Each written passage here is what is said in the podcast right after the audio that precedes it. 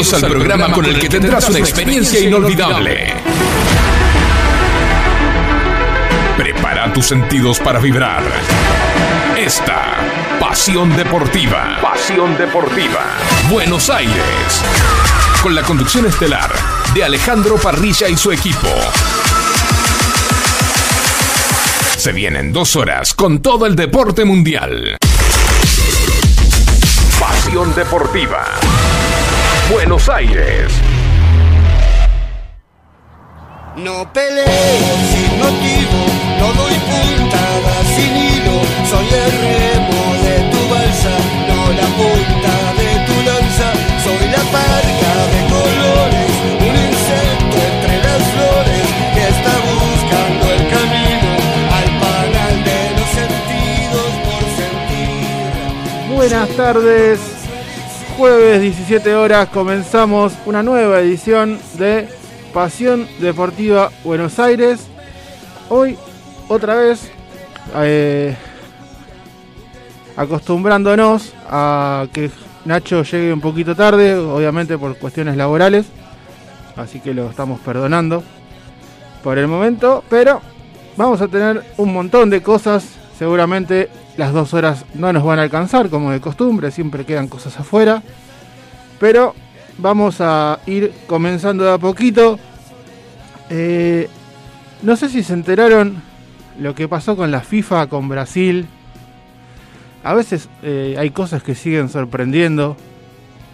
Eh, quizás uno cree que pasó X cantidad de tiempo, caducó y la FIFA sigue sorprendiendo.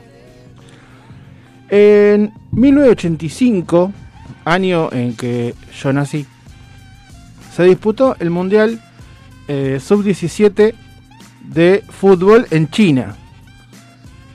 Mundial que sorprendentemente para quienes hoy eh, tienen cierta idea de fútbol, lo ganó Nigeria. Nigeria gana el Mundial de China de 1985 y en los últimos tiempos Brasil dice, escúchame FIFA, eh, ese mundial era sub-16. Eh, la categoría sub-16 no existe más en selecciones. Le tenés que anular ese mundial a Nigeria. Porque le estás contando un mundial en juveniles que no tiene, porque ya, ya caducó esa, esa categoría. FIFA toma el reclamo de Brasil, lo estudia, lo analiza y en los últimos días dice Brasil tenías razón. Eh, así que le quitaron hoy, 35 años después, le quitaron el, Mundial a Nigeria y ahora eh, ustedes dirán por qué Brasil estaba interesado en que le saquen un Mundial a Nigeria. Claro. Ocurre que ahora Brasil y Nigeria tienen cuatro mundiales cada uno en la categoría más baja de lo que son los, profesi- los profesionales. Así que Brasil se salió con la suya y cuenta con cuatro mundiales al igual que Nigeria. 35 años después. Esa es la, la FIFA que hoy tenemos, señores. Así que empezamos fuerte, empezamos con todo. Eh, como decía, esperando a Nacho, que seguramente nos estará escuchando en el auto.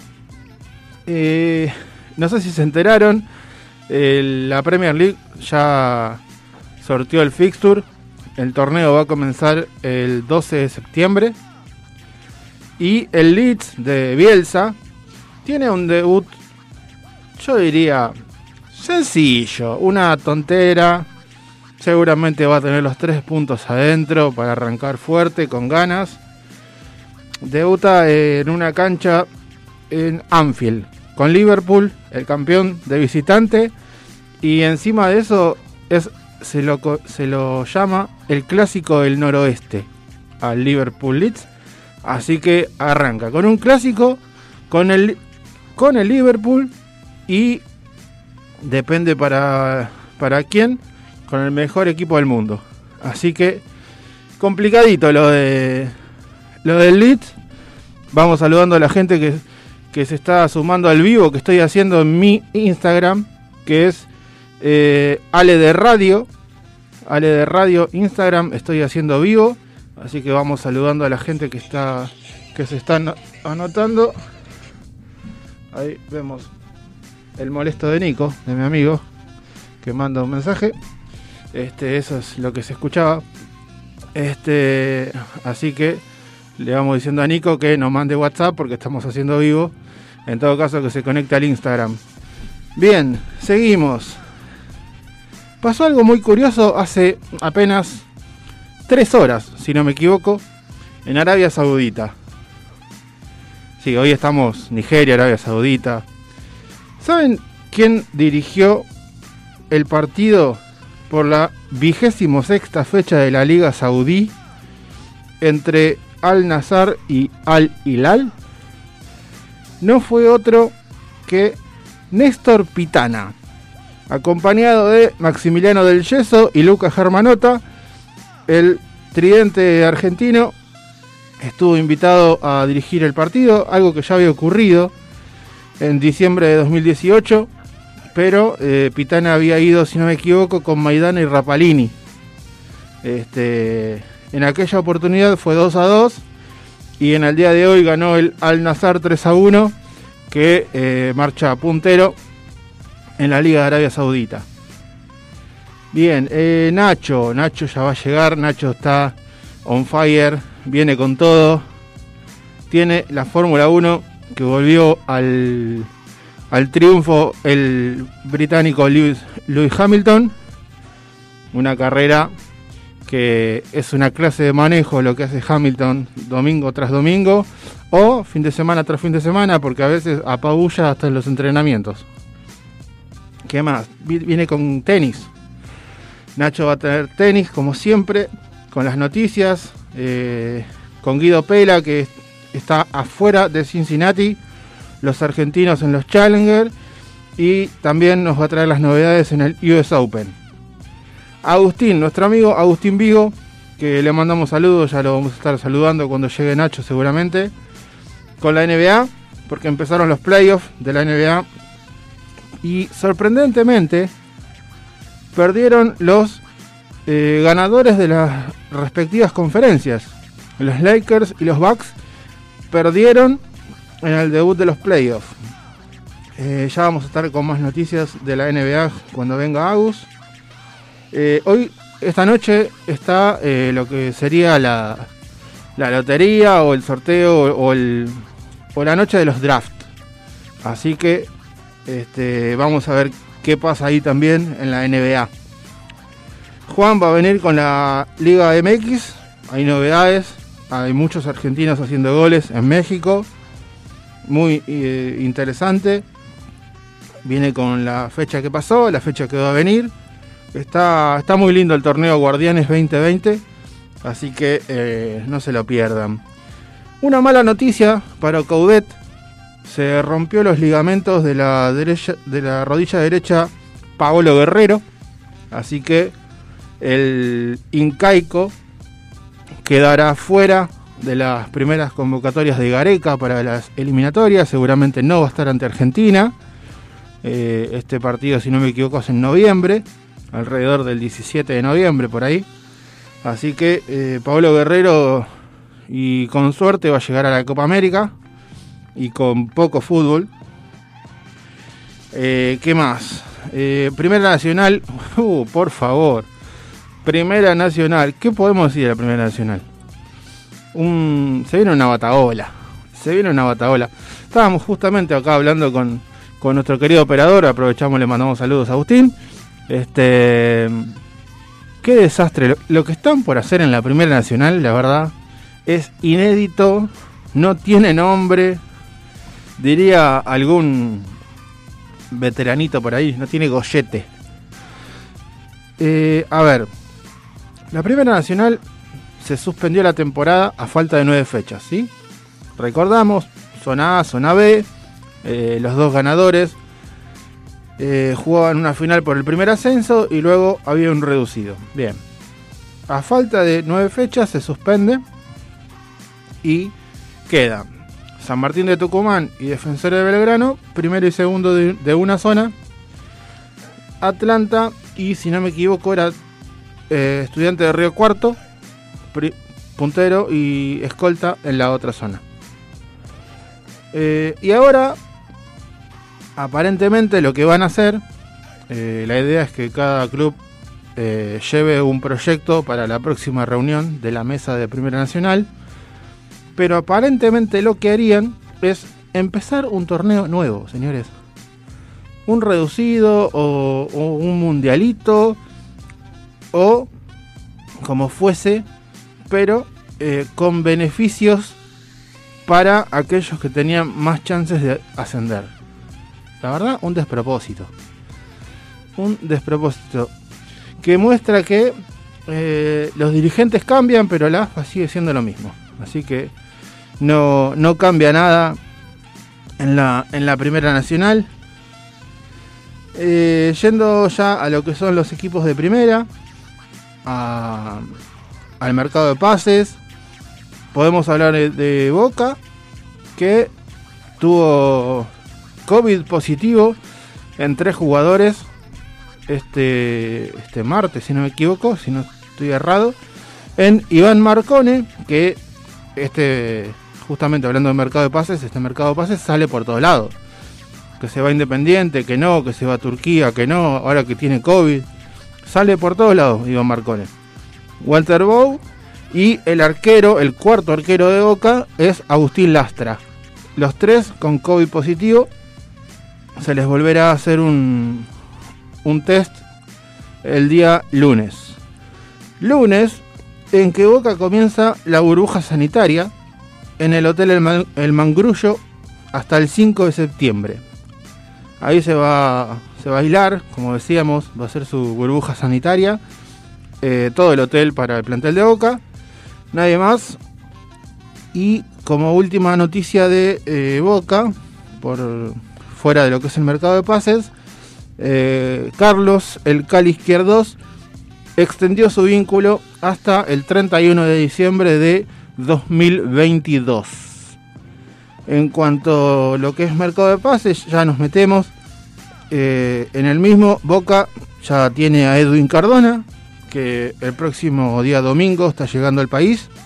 Viene por 18 meses, así que hasta diciembre de 2021 va a estar a préstamo del Cholos de Tijuana. Y Javi García, que ya fue presentado, ya firmó, este, vuelve al club luego de nueve años divididos entre Tigre y Racing. Eh, ¿Qué más? River. En River se va Juanfer Quintero. Aparentemente se va a China. Hoy salió un, audio de eh, el tino Faustino Asprilla. para los jóvenes que nos estén escuchando, les comentamos que Asprilla es una de las glorias del fútbol colombiano. Verdugo de Argentina en el famoso 5 a 0 en el 93 en el Estadio Monumental. Eh, gran amigo de Juan Fer Quintero. Y eh, el colombiano, el moreno, dijo que ayer habló con Juanfer que eh, el, el, jugador de River le reconoció que ya está todo, todo listo, que se va a China, que mañana ya este, no entrena en River, que se va de, vacaciones a Miami. Y dejó también eh, un concepto eh, asprilla que yo lo tomaría con pinzas. Y además después les voy a agregar una información. Eh, Asprilla dijo que Juanfer ya está cobrando dinero del club chino que es el Shenzhen Kisai y acá es donde yo me detengo. Si Juanfer Quintero está cobrando dinero del club chino de eh, Independiente Medellín, de Boca, de eh, el equipo que sea, que no sea River, es ilegal. O sea, no creo que eso eh, último que dijo Asprilla sea cierto porque estaríamos ante, un caos, un escándalo, este, pero aparentemente ya estaría vendido. ¿Por qué digo aparentemente? Más allá de que Asprilla, lo, que es amigo de Juanfer, como decía recién, eh, por más que él lo haya dicho, yo hablé hace dos horas con un dirigente de River y me dijo, mira, eh, hablé con este dirigente preguntándole si esto era cierto, ¿no? Me dice, mira, de todo lo que están hablando, lo único cierto es que ayer miércoles a nosotros nos llegó la segunda oferta del Shenzhen Kisai. Recién ayer. La cual volvimos a rechazar y estamos esperando a ver si entre hoy y mañana o el lunes nos llega la oferta con dos dígitos. Esas son palabras textuales. No me dijeron ni 10 millones, ni 20, nada. Dos dígitos. Si nos llega la oferta con dos dígitos, nos sentamos a hablar. Mientras tanto, Juan Fer es jugador de River. Así que mañana veremos si el jugador va a entrenar. Tenía razón lo que me dijo el dirigente. Si no va a entrenar, tenía razón Asprilla. Así que veremos qué es lo que pasa en el mercado de, pases de River. Eh, adquisiciones no tiene ni va a tener tampoco. Salvo que se vaya a Montiel, que es el único puesto que a Gallardo le preocupa. Así que eh, esos, son los mercados de pase de Boca River. En cuanto a Independiente, eh, están mirando y sondeando a Jason Murillo eh, por un posible préstamo en los jugadores del Deportes Tolima de Colombia. Y este, además al club de Avellaneda le podría entrar dinero en los próximos días si es que eh, Nicolás Tagliafico es vendido. tiene varias ofertas ahí el, el lateral de la selección argentina. Y eh, a Independiente le corresponde el 12,5 de la posible venta de Nicolás Tagliafico. Así que eh, sería un muy buen dinero para las arcas del diablo de Avellaneda. Eh, están, imagínense, ¿no? Con todas las deudas que tiene Independiente, le están rogando a todos los santos que lo vendan a Tagliafico. ¿Qué más? Talleres de Córdoba. Talleres de Córdoba contrató a un ecuatoriano, un defensor central, que se llama Piero Incapié. Sí, no voy a hacer el chiste fácil de hagamos hincapié en talleres y demás, pero ya más de uno lo va a hacer. Este, y firmó contrato hasta el 2025 en la T. Eh, y el pase eh, a Talleres le valió un millón de dólares por el 50% del mismo. Y la gran noticia que tenemos en Talleres de Córdoba es que Pablo Guineazú, último ídolo del de, eh, elenco Tallarín, se suma al cuerpo técnico del cacique Medina. Así que una gran eh, adquisición, digamos, de alguna forma, para eh, Talleres de Córdoba. Racing eh, no trae a nadie por el momento, si bien hay este, un juvenil peruano, Yuriel Celi, que está casi cerrado, hay un temita ahí en el, en el contrato que al, juvenil no le terminó de cerrar, así que lo están intentando solucionar. La verdad muy, muy habilidoso el, el jugador incaico. Eh, pude ver algún videito por ahí. Juega muy bien Yuriel Celi, que está próximo a llegar a Racing.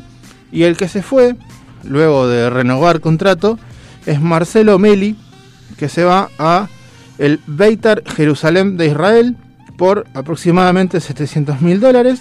El exjugador de eh, Central Córdoba, de Santiago del Estero, de Boca, entre otros, se va a Israel.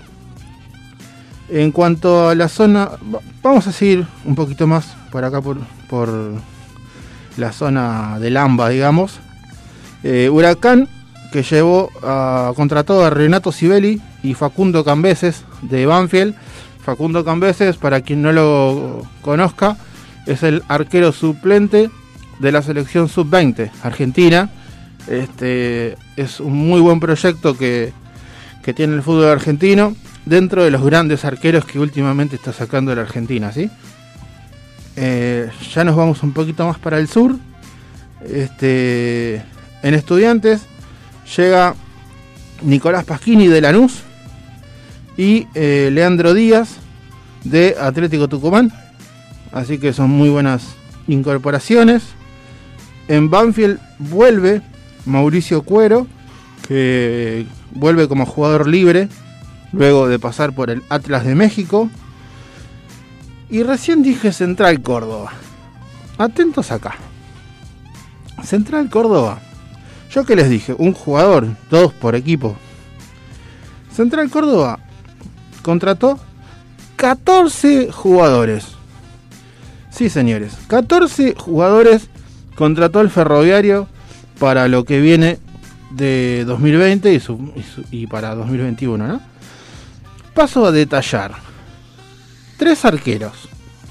Leonel Sefarati, César Taborda, que vuelve al club, y Alejandro Eloso Sánchez, eh, arquero de Atlético Tucumán, entre otros, gran arquero. Defensores, uno solo, Franco Esbotoni. Volantes, Ariel Rojas, ex Atlético Tucumán, ex River, Godoy Cruz.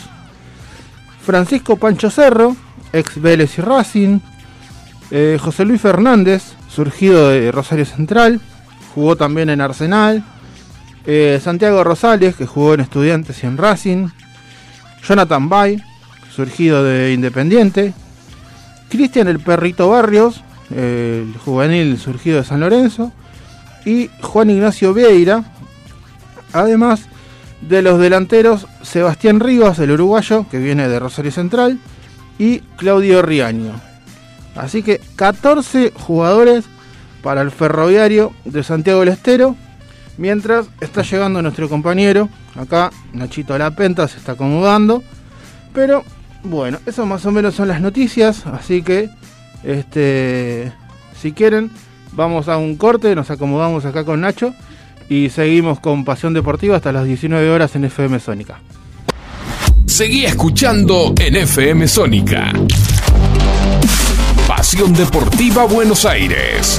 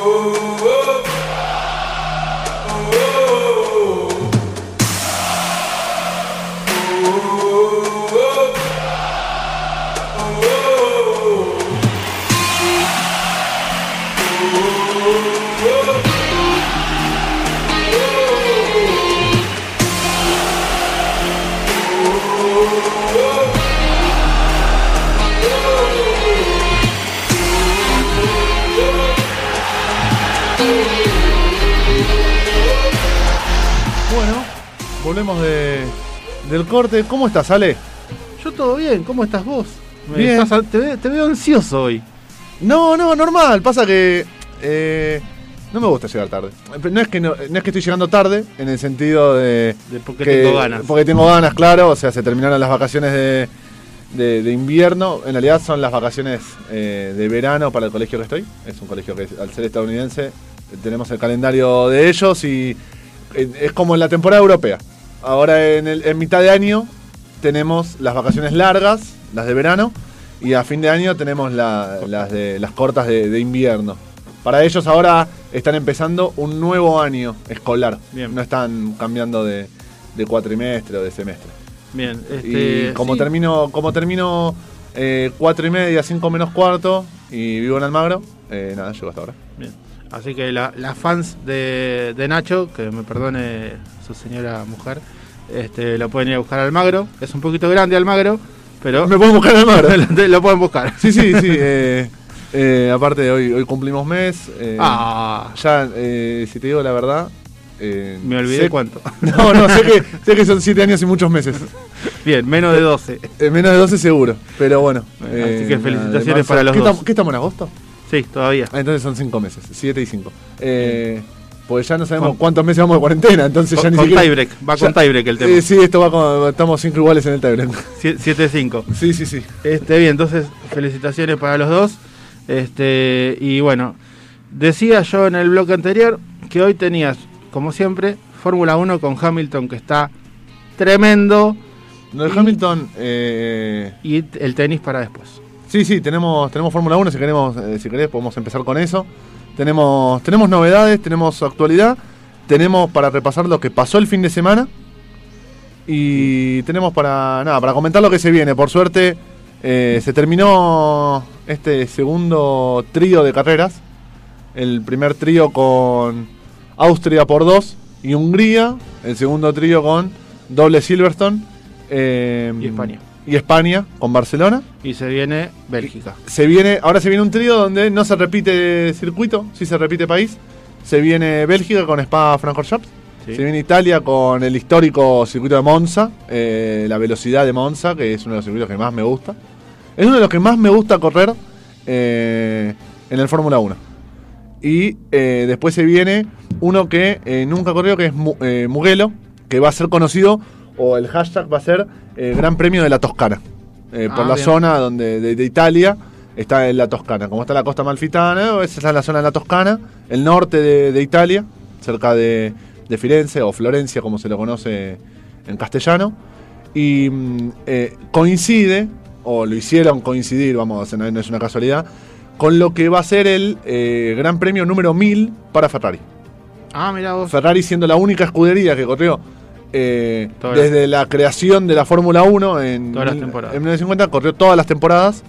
Eh, por eso eh, tiene un bonus, Ferrari va a cobrar un bonus en lo que es el nuevo pacto de, de Concordia. No sé si, si estás saltando, si estuviste viendo algo. Ahora firmaron ya los 10 equipos lo que es el nuevo pacto de. Ellos lo llaman el pacto de la Concordia. Es la primera vez que se firma en 40 años sin Bernie Eccleston, que ya no es más el director de la Fórmula 1, sino que con el nuevo equipo multimedia, que es el que está a cargo de la Fórmula 1, eh, Li- Liberty Media. Bien. Ahí está, no me salía el nombre, que es el que le dio eh, esta nueva onda a la Fórmula 1 que hace que está mucho más atrapante. La realidad es que la Fórmula 1 está bien. Sufrió lo que va a sufrir el tenis o lo que va a sufrir el fútbol luego de que se vayan Messi y Cristiano Ronaldo o luego que se vayan Federer Nadal. Sí, la. Fórmula 1 surg- eh, sufrió la salida de, de Schumacher Schumacher, sí. obviamente que la sufrió. Después, aparte, vino con un dominio muy fuerte de, de Red Bull con Vettel, con los cuatro años.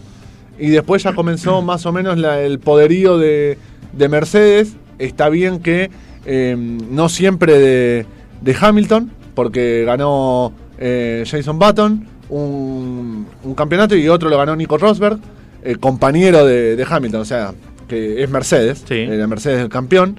Eh, pero, pero bien, este nuevo pacto de la Concordia, muy interesante, porque eh, incluye los reglamentos 2021 a 2025, nuevos compromisos con el, con el medio ambiente, con la sustentabilidad de la Fórmula 1.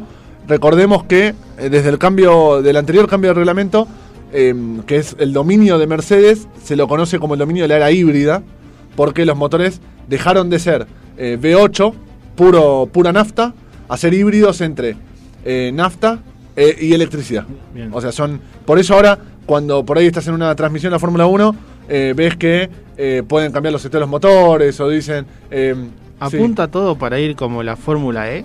No, no creo, no creo justamente para eso se creó la Fórmula E, que es la exclusiva de eléctrica. Creo que la esencia de la Fórmula 1 siguen siendo los motores a nafta. Cada vez son más chicos los motores, pero más potentes. Bien. Justamente porque ahora cada vez tienen más, eh, más segmentos, por así llamarlo. Tienen el MGU-Q, el MGU-H, el MGU-K, que son los distintos elementos que tiene un motor que hacen que un motor V6, para los que eh, saben de auto, eh, un motor de 6 cilindros en B, sea más potente que uno V8 o un B12. O sea, para que entendamos. Alonso y, y Yumi corrían con un B12. Después pasamos a los motores V8, que son los Claro. co- con los que Vettel sale campeón. Sí, viene a ser más o menos como los chips que ahora son cada vez son Como más chicos, pero son más potentes. mejores. A ver, claro, lo podemos comparar con un disquete o con un vinilo que entraban seis canciones por lado Sí. y que duran tres minutos, porque si ya duraban más entraban cuatro.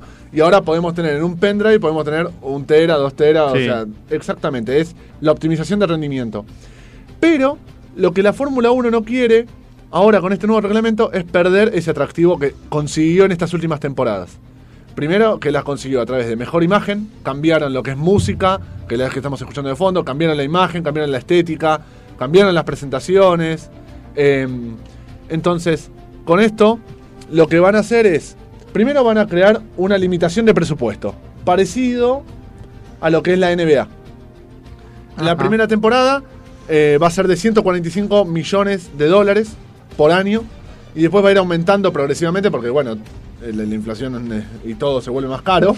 Eh, no están corriendo en Argentina, sino tendría que ser más, más grande el salto. Me duele de escucharlo el número nada más. No, bueno, pero eh, entendamos que lo que quieren hacer con esto es que sean más parejos los equipos, para que no haya un Mercedes por un lado y un Haas por el otro.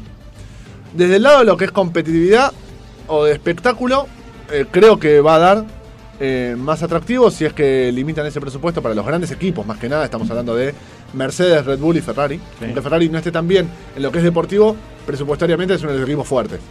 Eh, después eh, quieren limitar lo que es el uso del de, el túnel de viento, la aerodinámica y la implementación de tecnología en, en los coches. Quieren congelar como el chasis por un par de años, cosa de que se puedan ir igualando todo y Ajá. sean más, más parejos, que haya más... Básicamente que haya más showtime, que haya más espectáculo. Exacto. Quieren más, más, más adelantamientos. Eh, bueno, la búsqueda del DRS, que es la modificación del alerón en determinados sectores, o lo que antes era el KERS. El KERS era em, como un... ¿Viste, cuando ves Rápido y Furioso que tienen el nitro? Sí, Para decirlo burdamente, pero en versión eléctrica. bien. Entonces lo que hacían era, activaban, eh, acumulaban energía en las zonas de frenado. A medida que cada vez que el auto frenaba en las curvas, cargaba esa batería. Y después cuando el piloto decidía, podía activar el KERS. Bien. Entonces eso le daba un- le proporcionaba una energía extra para sobrepasar a lo que tenían adelante. Actualmente es el ERS, cambian las siglas eh, porque cambian algunas tecnologías. Claro, claro. Eh, y bueno, van a limitar algunas cosas para que Mercedes no siga despegando, para que los otros equipos lo puedan alcanzar.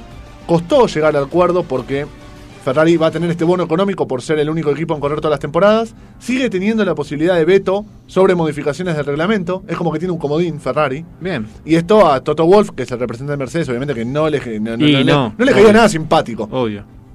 Porque, por un lado, todos los equipos cuando se juntan, buscan para el mismo lado, que es el progreso y el avance de la Fórmula 1, después cada uno cuida su quintita porque quiere mejorar y que es el que quiere ganar. De una- como ver, todos. Claro, o sea, lo, lo que estoy diciendo no es eh, en juicio de valor, es eh, a, a modo descriptivo porque Sí, está seguro. bien. Es como... eh, ¿Quién tiene más peso en AFA? Bueno, ¿quién tiene más peso en, en Fórmula 1? Sí, en, FIA, FIA. en- FIA. En. Y, y bueno, después eh, se viene un circuito muy hermoso, muy hermoso como es Spa, eh, en Bélgica. Eh, el año pasado ganó Ferrari. Circuito en el cual hace unos dos programas atrás, si no me equivoco, tres, hablamos del famoso sobrepaso de Hakkinen a Schumacher. De Hakkinen eh, eh, y Schumacher, exactamente. Eh, el año pasado lo ganó Leclerc con, Sí. con Ferrari, que había hecho eh, doblete, había hecho Bélgica, Monza en victorias. Muy difícil que se pueda repetir. Muy Sí. difícil, muy difícil que se pueda repetir, la verdad. A cómo está Ferrari. Como está Ferrari y como está Mercedes, prácticamente, Sí. va a ser muy difícil.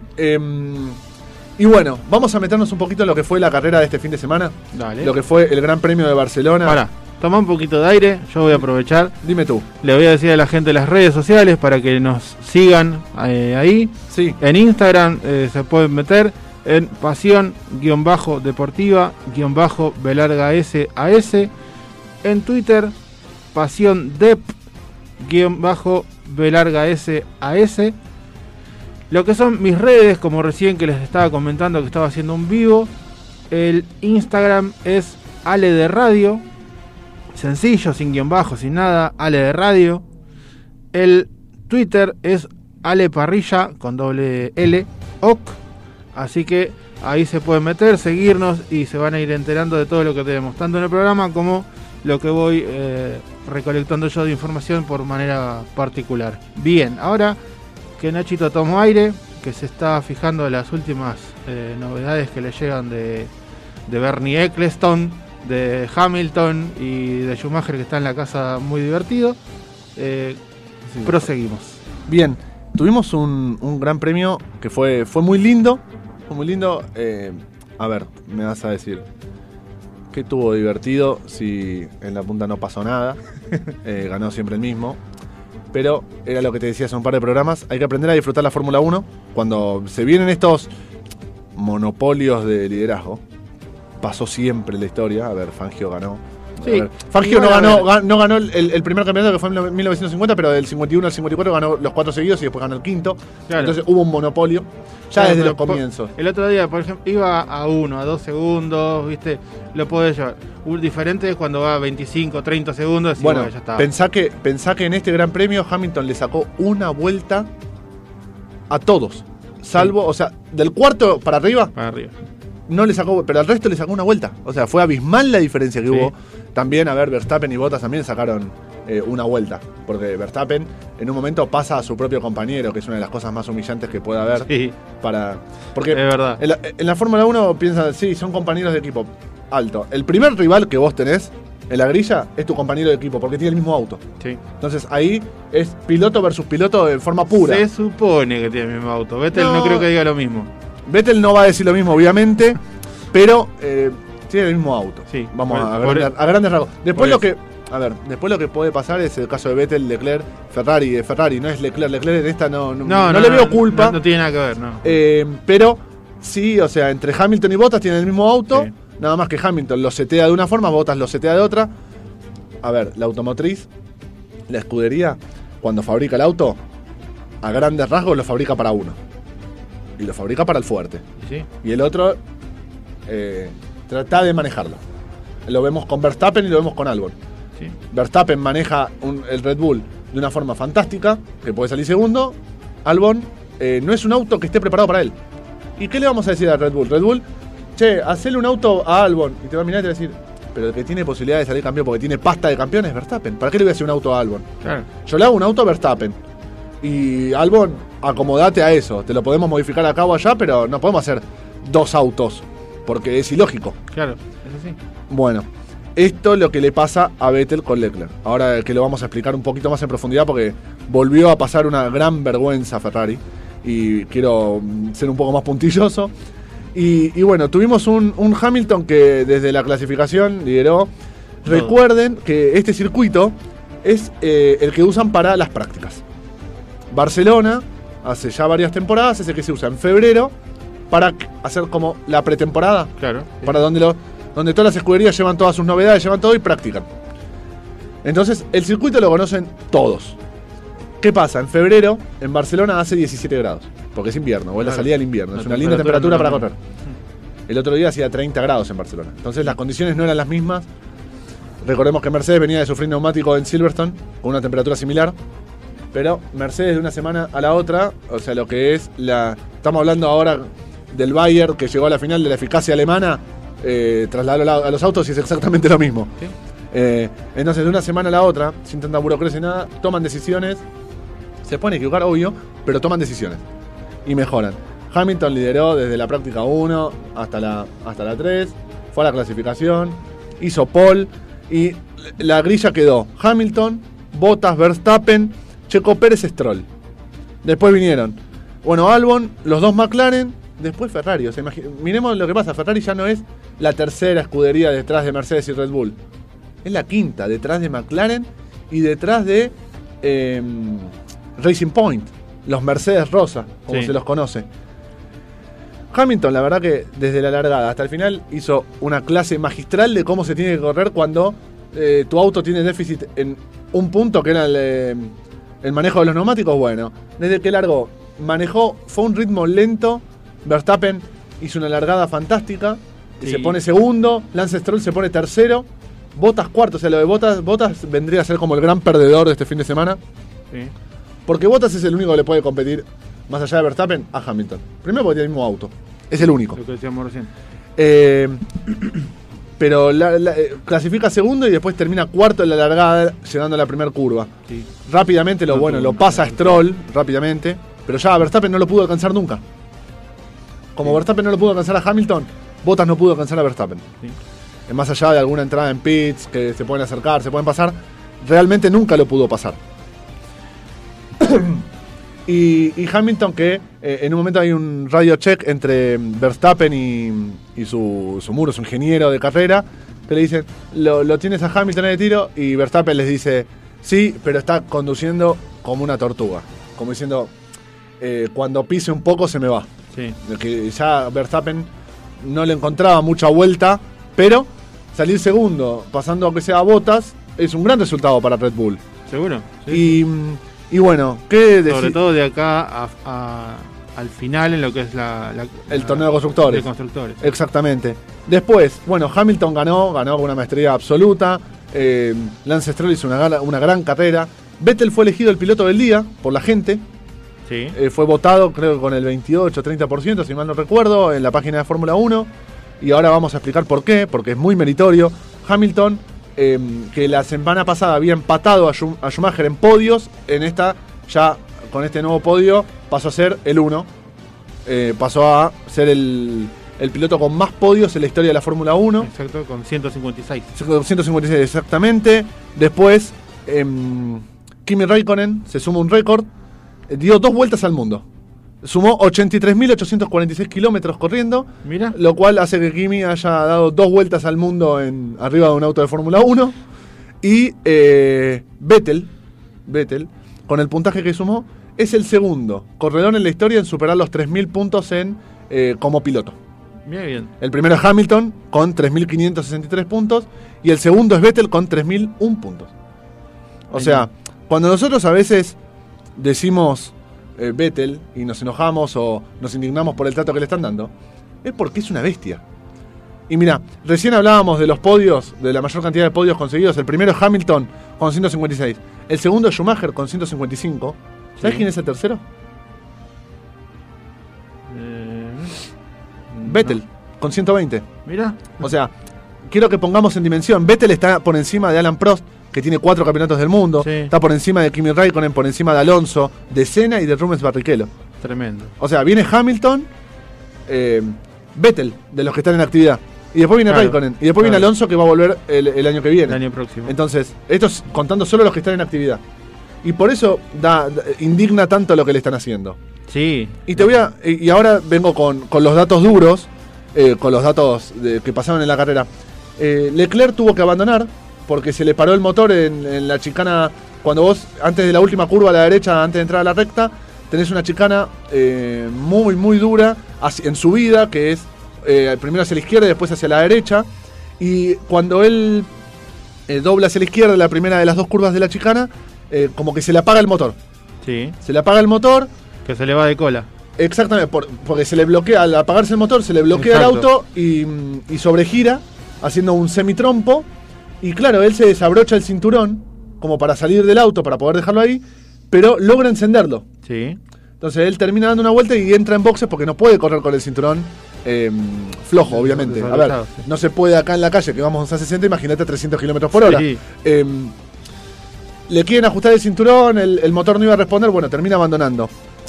Leclerc, eh, Vettel, por su parte, él largó, volvemos a explicar, eh, porque volvemos, la gente por ahí no sabe. Vettel clasifica primero, eh, décimo primero.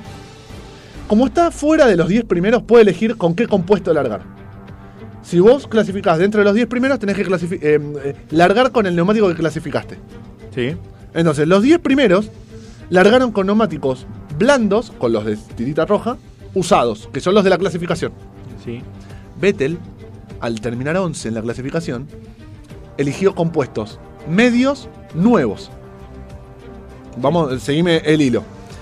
Los neumáticos eh, medios duran más que los blandos. A ver, los blandos son los que más velocidad te dan, pero los que menos duran. Los blandos es un intermedio donde tenés medio agarre, medio grip, media duración, y después tenés los duros que no tienen grip, no tienen agarre y duran mucho más. O sea, menos agarres, menos velocidad. Sí, menos final. velocidad, sí. Menos velocidad final. A ver, vamos a compararlo. Por ejemplo, Albon, cuando se puso los medios nuevos, hizo casi 30 vueltas. A Vettel lo pararon en la vuelta 29, igual que a Leclerc. Leclerc lanzó, eh, largó con blandos usados. Vettel con medios nuevos. Y lo llaman a los dos en la misma vuelta. La misma vuelta, sí. Y no tiene lógica, porque vos no podés hacer parar a un, a, a un corredor tuyo que tiene blandos usados con uno que tiene medios nuevos, ni siquiera usados. Claro. Pero ¿qué pasa? ¿Cuál es mi intuición? De que Ferrari no quiere que Vettel termine por delante de Leclerc. Entonces, ¿qué hacen? Los paran al mismo tiempo para que Vettel no lo pueda pasar. Claro. Porque si al- Tranquilamente. ¿Por qué? Porque él al tener medios nuevos, Nuevo. podría haber hecho 35, 40, de las, 40 vueltas, Y sacarle la diferencia en segundos. eh, claro, e irse, e irse. y después ponerse los blandos que le pusieron. Pero ojo, hay un dato más todavía que indigna. Es, como Vettel no clasifica a la Q3, porque eh, el corte se hace en los 10 de, de tiempo y él estaba 11, él tenía un juego de neumáticos blandos, nuevos, sin usar, porque no hizo la Q3. Claro. Pero cuando entra a boxes le ponen los blandos usados, no le ponen los blandos nuevos. Sí, tenés razón. Eh, eh, ¿Entendés el, punto? Sí. En vez de ponerle los blandos nuevos porque hizo una cual y menos, le ponen los blandos usados. ¿Y cuándo se acuerda Ferrari de Vettel? En la carrera. Cuando abandona Leclerc. Porque dice, con alguno tenemos que sumar puntos. Claro. Entonces, ¿qué pasa? Le dicen, le preguntan, faltando 13 vueltas más o menos, 15 vueltas, le preguntan, eh, Vettel, em, ¿podrás llegar con ese neumáticos a- al final de la carrera? Y Vettel le, le- le tuvieron que poner los puntitos, ¿viste los asteriscos cuando Sí. insultan los, los pilotos? El pip. Él le, le dice, por Dios, en inglés, o sea, esto es una Sí. traducción, eh, les pregunté esto antes. O sea, mandándolos Sí, al frente como que no me escucharon. Sí, lo recuerdo. Sí, pre-. Les pregunté esto antes. Estuve empujando, eh, push, por, por tres vueltas. Y ahora tengo eh, eh, sin sentido, porque ahora tengo que cuidar neumáticos. Si no, no llego al final. Dice, ¿por cuánto cree? Dice, creemos que nos quedamos cortos por cinco vueltas con estos neumáticos. Él estaba quinto. Quinto o sexto. No, quinto estaba. y Quinto, era una creo. gran posición, porque él había largado 11. Sí. Entonces, él, o sea, mirá lo que te pasa. Vettel le dice, tengo una tarea para ustedes. ¿Qué tiempo tengo que hacer para mantenerme entre los primeros siete? Le dicen, tengo, tenés que hacer entre 23.5 y 23.7.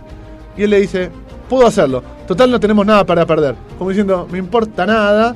Si no llego, no llego y termino último y abandono. Sí, sí. Y llega séptimo, sin neumáticos. Sí, tremendo. Él se baja y, y mira los neumáticos como diciendo gracias que me aguantaron. Sí, dándole gracias a, a los dioses de, de- Pirelli. Eh, pero eh, por eso digo que es una vergüenza por todos lados. Sí. Porque vos tenés blandos nuevos. Podrías haber hecho un stint. El stint es el periodo El entre periodo. boxes y boxes. O de largada y el primer boxes. Mucho más largo. Y después ponerle blandos nuevos. Y podría haber terminado cuarto. Mirá lo que te digo. No quinto, cuarto. Porque todos los que estaban adelante de él habían hecho dos paradas. Claro. Y los únicos que le habían sacado una vuelta eran Hamilton, eh, Verstappen y Bottas. Eh, entonces, Eh, los rumores dicen, los rumores dicen que en Spa Vettel firmaría contrato con la nueva escudería, ¿Qué sería? que sería Aston Martin. Porque Racing Point el año que viene va a pasar a llamarse Aston Martin. Ajá, ok. Volvería Aston Martin de forma pura y dura a la, a la máxima competición. Bien. Racing Point antiguamente era Lotus, esos Sí, autos negros. Sí, recuerdo. Bien, después pasó a llamarse eh, In- eh, Indian, Indian Racing, Racing India, que el dueño, Indian Racing. el dueño era eh, un indio que después tuvo problemas con la justicia en, en Gran Bretaña, terminó preso, lo tuvo que vender por defraude al Estado, etcétera. Ahora pasó a llamarse Racing Point con motores Mercedes. y eh, volvería como Aston Martin, eh, que serían eh, verdes. Antiguamente siempre fue verde Aston Martin, verde inglés, como se lo conoce. Bien. ¿Tenés algo más de Fórmula 1? Si no, cierro yo con un dato que seguramente lo, lo debes tener. Dale, dale. Recién dijiste Ferrari llamó a los dos pilotos en la misma vuelta. Sí, Los que también llamaron a los dos pilotos en la misma vuelta es Red Bull.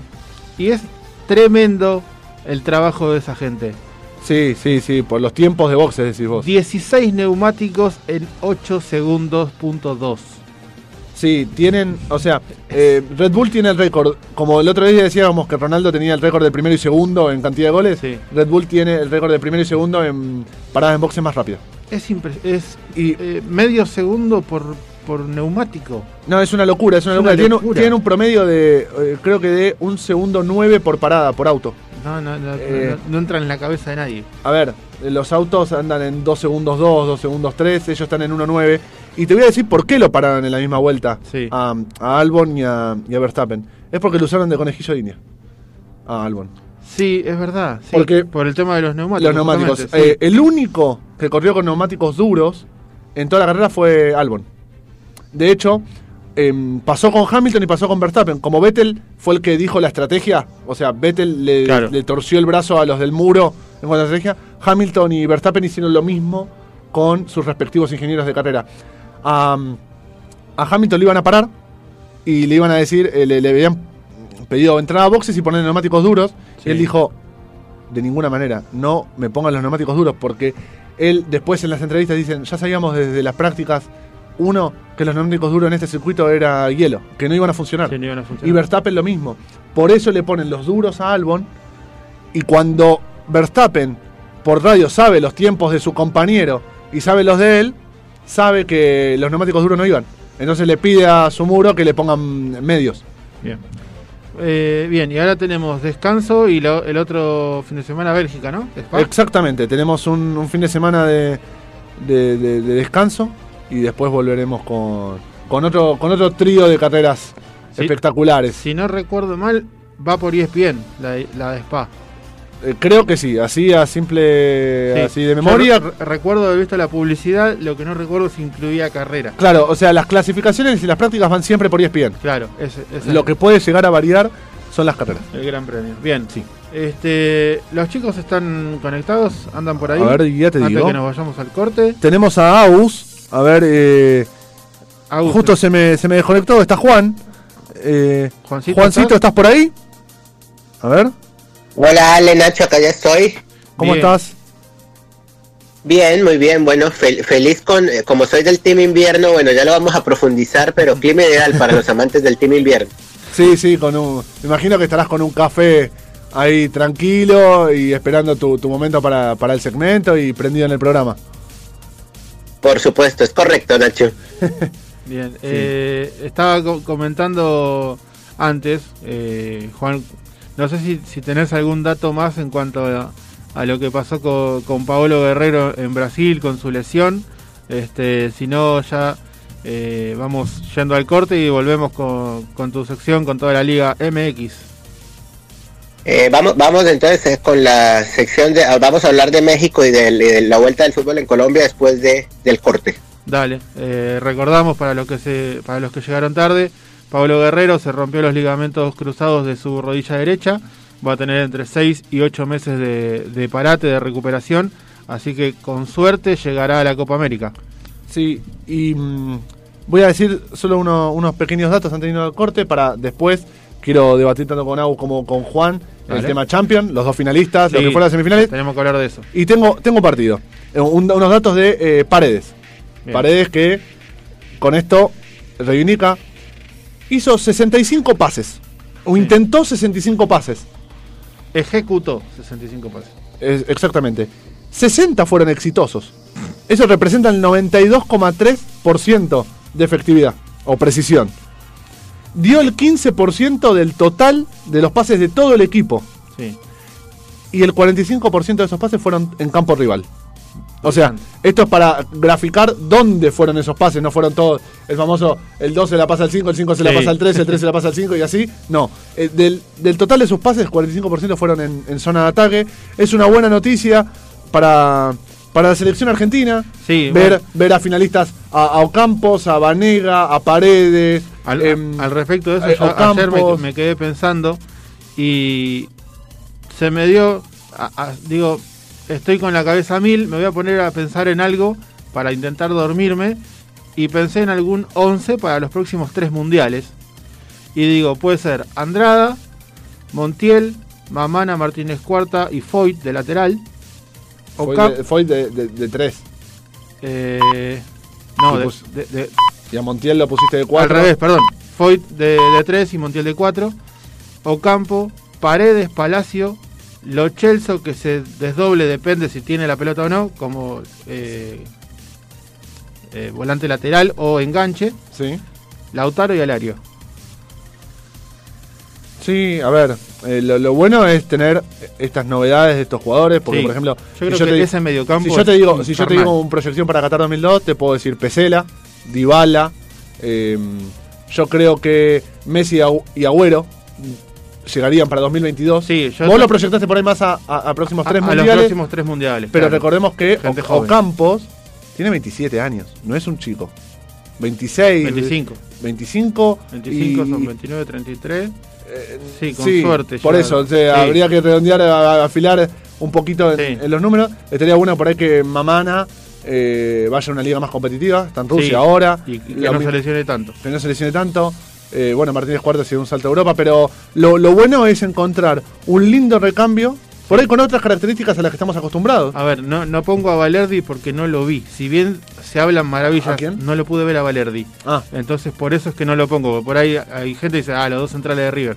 Y pero a Valerdi no lo vi y no tengo en la cabeza otro central. no, no, obvio. Y, pero voy a esto, voy a que hay, hay buenas noticias, hay buenos encuentros que, eh, a ver, por ahora ninguno está a la altura todavía de los cuatro o cinco fantásticos. Sí. También que de saquemos a Messi, pero Lautaro Martínez es una proyección de Higuaín, sí, obviamente.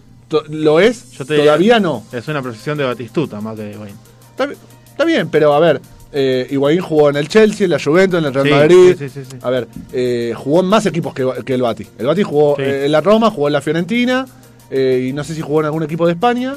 No estoy Afuera no, en España no jugó. por eso, o sea, me refiero, Lautaro Martínez, lo- estamos hablando de la hora, más como Agüero, más como Higuaín, bien. ¿Todavía lo es? No. ¿Tiene la proyección? Obvio. Sí. O sea, lo, lo firmo. ¿Ocampos tiene la misma característica que Di María? No. ¿Ocupa el mismo puesto? Sí. Ocupa el carrilero por izquierdo. Es mucho más tiene mucho más marca que Di María. Sí, Bati jugó en el Inter. Me faltaba un equipo. Ahí está, por eso me faltaba un equipo y no me Sí. podía acordar cuál era. Ahora, Di María salió campeón con el Real Madrid, jugó en el Manchester United, está jugando en el PSG, o sea, eh, es difícil, pero son buenas noticias con disti- distintas características. Bien, entonces vamos al, al corte y ya se viene todo lo que es la Champions. Seguimos a- hablando de, de fútbol con Juan y la Liga MX. Tengo Vamos, un dato de color interesantísimo para la final de la Champions. dale, vamos a, a debatir de qué pensamos para mañana, que está la, fi- la final de la UEFA Europa League entre Sevilla, de Ocampos, Vanega, el mago eh, Vázquez y me parece que me está faltando alguno. Y, de- y del- Ah, y Lautaro y del Lautaro del del Inter. Inter, eh, la, la L de Lukaku Lautaro. Sí, Qué lindo. Lula, Lula. Están, están hechos el uno para el otro. Eh, esa foto que están ellos dos festejando un abrazado, Sí. eh, que Lukaku es cuatro veces más grande que Lautaro Martínez. O sea, es papá e hijo, ¿viste? Lo está abrazando así. eh, Y bueno, y, y viene Agus con la NBA, un montón de cosas más. Vamos al corte y ya venimos. Este equipo te informa de todo lo que pasa en el deporte. Hacete hincha y alentalos hasta las 19 horas.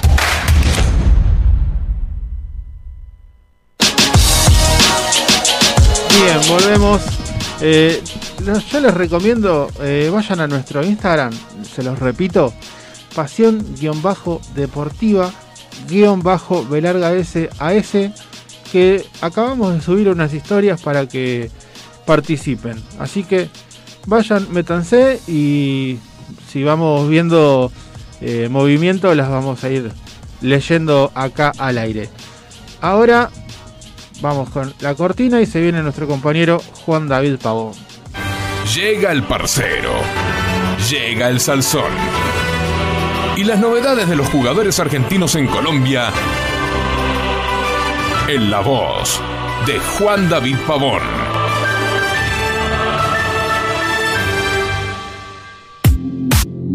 Juancito, Bueno, Ale Nacho, eh, se jugó la quinta fecha en México el pasado fin de semana. Varios goles argentinos eh, que, que estuvieron presentes eh, el viernes en el partido de Puebla y Pachuca, que ganó Pachuca 1 a 0. eh, el gol de los Tuzos. Al Pachuca se le conoce como los Tuzos, lo marcó Ismael Sosa, el ex delantero de Argentinos Juniors y de Independiente. El domingo el domingo en el partido Toluca Tigres, partidazo en el Nemesio 10 eh, al mediodía, dos goles de Alexis Canelo para Toluca, el ex Quilmes y el ex Almirante Brown, y gol de Enrique Triverio, el ex Unión de Santa Fe. Los tres goles del Toluca fueron argentinos. Y el lunes, en el partido León ante Tijuana, Emanuel Gigliotti le dio el triunfo a León y ese gol de Gigliotti le ubicó a León en el tercer lugar detrás de América y de Cruz Azul. Quedaron América, Cruz Azul y León todos con 10 puntos.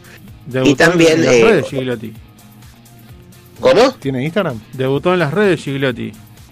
Sí, primer gol de Gigliotti con el León. Recordemos que Gigliotti venía jugando en el Toluca y fue transferido en este torneo al León. Y el sábado, olvidaba decirlo, estuvo presente Mauro Quiroga, el ex delantero de Rafaela y de Argentinos, marcó gol para Atlético San Luis en el partido en que el club de San Luis Potosí pierde ante las Chivas de Guadalajara 2 a 1 como visitante. Bien. Este se está poniendo lindo el, el torneo Guardianes 2020, ¿no? Muy interesante, Ale, y bueno, yo reafirmo que los favoritos son América, Cruz Azul y Tigres, son los que mejor veo futbolísticamente. Yo creo que puede ser el semestre de Cruz Azul porque es el que mayor, uno de los que mayor continuidad tiene en el proceso, dirigidos por Robert Dante Siboldi, tiene un plantel amplio, tiene buen juego colectivo, tiene carácter, eh, sabe remontar resultados. El sábado, por ejemplo, vi el partido ante los Bravos de Juárez, empieza perdiendo y de una y de una fue encontró el empate, tiene esa personalidad para dar vuelta a resultados y y eso eso lo hace un candidato para tener en cuenta. Lo que sí tiene que mejorar es arriba esa sociedad entre Santiago Jiménez, el hijo del Chaco Jiménez de quien hablamos el Sí, jueves pasado, esa sociedad de Santiago Jiménez y el, del- el delantero uruguayo Jonathan Cabecita Rodríguez. Si esa sociedad está mejor, eh, Cruz Azul arriba va a ser imparable porque son dos delanteros de verdad con buenas condiciones. Bien, recién me, me hablabas de Tigres y el otro día no, no tuvimos tiempo, no se, se nos pasó, no sé qué, qué- qué fue lo que pasó. No dijimos nada que los tres arqueros de Tigres tuvieron COVID para la misma fecha. Exactamente, y Tigres el arquero titular de. Tigres que es el arquero titular de Tigres que es Nahuel Guzmán, Sí, eh, el ex arquero de de. Newell's, no pudo no pudo jugar ante el Toluca el domingo y, y Tigres sintió mucho su ausencia porque el juvenil arquero Galindo, que lo reemplazó, estuvo comprometido en dos de los tres goles que marcó el Toluca. Sí. Pero sí, una baja sensible la de Nahuel Guzmán para Tigres. E- Esas cosas que decís, no me voy a quedar sin arquero y sin arquero suplente, no. Te quedaste sin arquero, sin arquero suplente y sin tercer arquero para el mismo partido. Increíble lo de Tigres. de, esa- de esas cosas de la, mal, de la mala suerte del destino. Eh, con relación a Tigres también les comento que el técnico Ricardo Tuca Ferretti el domingo pasado en la cancha del Toluca llegó a otro nuevo récord. Dirigió su partido número 1000 Ah, la pelota. en fase regular de la Liga MX. El Tuca Ferretti dirige en México desde el año 91, hace casi 30 años que dirige en. México. Recordemos que él es brasileño, es nacionalizado mexicano, pero eh, eh, él vive en México desde hace 43 años. Jugó Gallardo saca del medio. la mayor parte de su carrera y dirigió siempre ahí. Decía Gallardo sacás del medio. Seis años no son nada. Y aparte co- con Tigres en este último ciclo tiene 10 años y le pueden quedar dos años más tranquilamente. Hay que ver cuándo va a rescindir su contrato. Sí, Realmente y- es muy que querido en ese club de Monterrey. Eh, capaz que, que vuelve a dirigir una, una Libertadores, porque eh, se estaba hablando que por ahí eh, para el año que viene los equipos mexicanos volvían a jugar la, la Copa Libertadores, así que veremos qué se, qué se define. Sería lindo que vuelvan a jugar la Copa Libertadores porque la harían todavía más competitiva de lo que ya es y esos clubes mexicanos a, aportan mucha garra, sí. mucha voluntad. ¿Y sabes le, harían, le harían mucho bien. ¿Sabes lo que haría yo de acá a cinco años? una liga más eh, americana en general, porque la MLS está creciendo mucho. No la haría ahora, en cinco años por ahí. Me parece que estaría bueno. Es un buen proyecto y es increíble de, verdad cómo ha progresado la, la MLS. Aparte la organización que tiene, la administración. Sí, y, de a poquito los eh, empresarios, inversores se van fijando ahí. De hecho, tenemos a Beckham, ya dueño de un club, este, con aspiraciones eh, amplias, digamos. Así que de a poquito va ganando terreno la, la MLS. Sin dudas. Eh, volviendo a la fecha 5 del fin de semana pasado en México, sí. eh, complicado Rayados de Monterrey, de Monterrey, el turco Mohamed ya tiene cuatro fechas sin ganar, no pudo ganarle a Necaxa como local, ese partido terminó empatado uno a uno y, y, de verdad ya hay muchas críticas al turco y el sábado tiene un partido muy difícil en el Estadio Azteca Antiamérica que Oh. cuidado. Y yo me acuerdo que en Independiente a un técnico le pusieron una marcha fúnebre. ¿No será la semana que viene otra vez? En, en la Sultana del Norte, como se le conoce a Monterrey, eh, el, el sector de, de Rayados dice eso, dice lo mismo. Ojo, ojo con la continuidad de Mohamed. Sí, me parece que el, el turco va sacando pasaje de vuelta. Si, si le habilitan el avión. Yo creo que se queda allá. Después de vivir tantos años. Sí, y, y es, y es más considerado allá que acá encima. Sí, acá Porque realmente acá en lo la, conocen en la. Argentina el más. turco dirigió a Colón, Independiente y Huracán, nada más. En México ha dirigido más clubes. Sí, pero más allá de. Y con otro éxito. Claro, a eso iba. En el único, a ver. En Independiente creo que no, no, no puede pisar. No, O, o, a ver, no digo al nivel extremo no poder pisar tal vez, pero no le fue bien. no ganó la Sudamericana, pero no, nada más. Y ya te digo, se fue con una sudamericana. fúnebre. ¿La sudamericana de Goiás? Sí, Es- ah, bueno. Eh, y, con, y con Colón, no, bueno, en Colón no sé quién puede pisar, si es por resultado. el bichi fuerte. sí, el único. Pero después Y, se, y- y- se va a y quedar ya allá. va a el, tur- tomar- el turco, Mo- el turco Mohamed con Huracán me parece que como técnico ya es un ciclo cumplido. De volver, vuelve como directivo. Claro, que se Sí. vaya al Cancún FC. se va al Cancún FC, ahí. te, quedó, te quedó el Cancún Y FC. pero. Vos no te pot- si fueses el turco Mohamed y estás allá, decís, ¿vuelvo a la Argentina o me quedo en las playas de Cancún? O Ah, Acapulco. eh, no, pero, o me pero en, en Can- en Cancún Fútbol Club está dirigiendo es el Chaco Jiménez. Bueno, lleva un serrucho. Ahí compra una motosierra, hace algo. Hay que, hay que ir. eh, Se va a la playa. A ver, plata no le va a faltar como para ir a la no, playa. eso no. Hay- Ah, sí, pues, eh, tranquilamente el turco Mohamed, bueno, si no dirige más a rayadas, puede darse unas vacaciones en Cancún para ra- recargar fuerzas. Eso sí. Claro. Bien, eh, ¿qué más tenemos, Juano? Bueno, los goleadores eh, en México después de cinco, cinco fechas hay dos argentinos, Alexis Canelo del Toluca y Juan Ignacio Dineno de Pumas, ambos tienen cinco goles y le sigue el francés Pierre Guignac de Tigres también con cinco. Así que gran nivel de estos delanteros argentinos en estas primeras cinco fechas. Vamos a la fecha número seis que comienza mañana. Mañana eh, Necaxa recibe a Santos a las nueve y media de la noche y Juárez recibe a León a las once y media de la noche. El sábado, el sábado Atlas recibe a Querétaro a las 7 de la tarde, Tigres será local ante Pumas a las 9 de la noche y el partido de la fecha, ¿qué partidazo este sábado a la noche? Para no perdérselo, América Monterrey, 11 de la noche en el Estadio Azteca. América vuelve a ser local en el Estadio Azteca porque ya terminaron de refaccionarlo Sí, y, y- y ya las águilas pueden volver a jugar en su cancha. la verdad que sí, es un partidazo. Y el anterior que dijiste de Pumas, ese también está Tigres muy... Pumas en el volcán universitario también, muy bueno. Ese también es muy lindo. Eh, ¿Sabés si, si juega Dineno? Eh, sí, va, Bien, va a estar presente sí. el argentino. Es, es para verlo también. Tigres Pumas es para verlo. Y el domingo, Toluca ante Chivas Rayadas de Guadalajara a las 7 y media de la tarde. Atlético San Luis será local ante Cruz Azul 9 y media de la noche. Y Tijuana local ante Puebla a las 11 y 6 de la noche. Y la fecha terminará el día lunes con Pachuca local ante Mazatlán a las 11 de la noche. Bien, to- eh, Toluca, hay que decirle a la gente que Jonathan Maidana perdió el puesto y está jugando, va, está jugando, está siendo suplente últimamente. Y exacto, y en las primeras fechas Maidana comenzó de titular, pero no logró consolidarse. Sí, no, no. Este, con eh, eh, performance buenas, eh, regulares y ahí variando. Y bueno, terminó por perder el puesto el, el ex central de River, Boca, Banfield, entre otros. Recordemos que Maidana tiene contrato hasta finales de este año con Sí. el Toluca y después hay que ver qué va a hacer de su futuro, volver a River.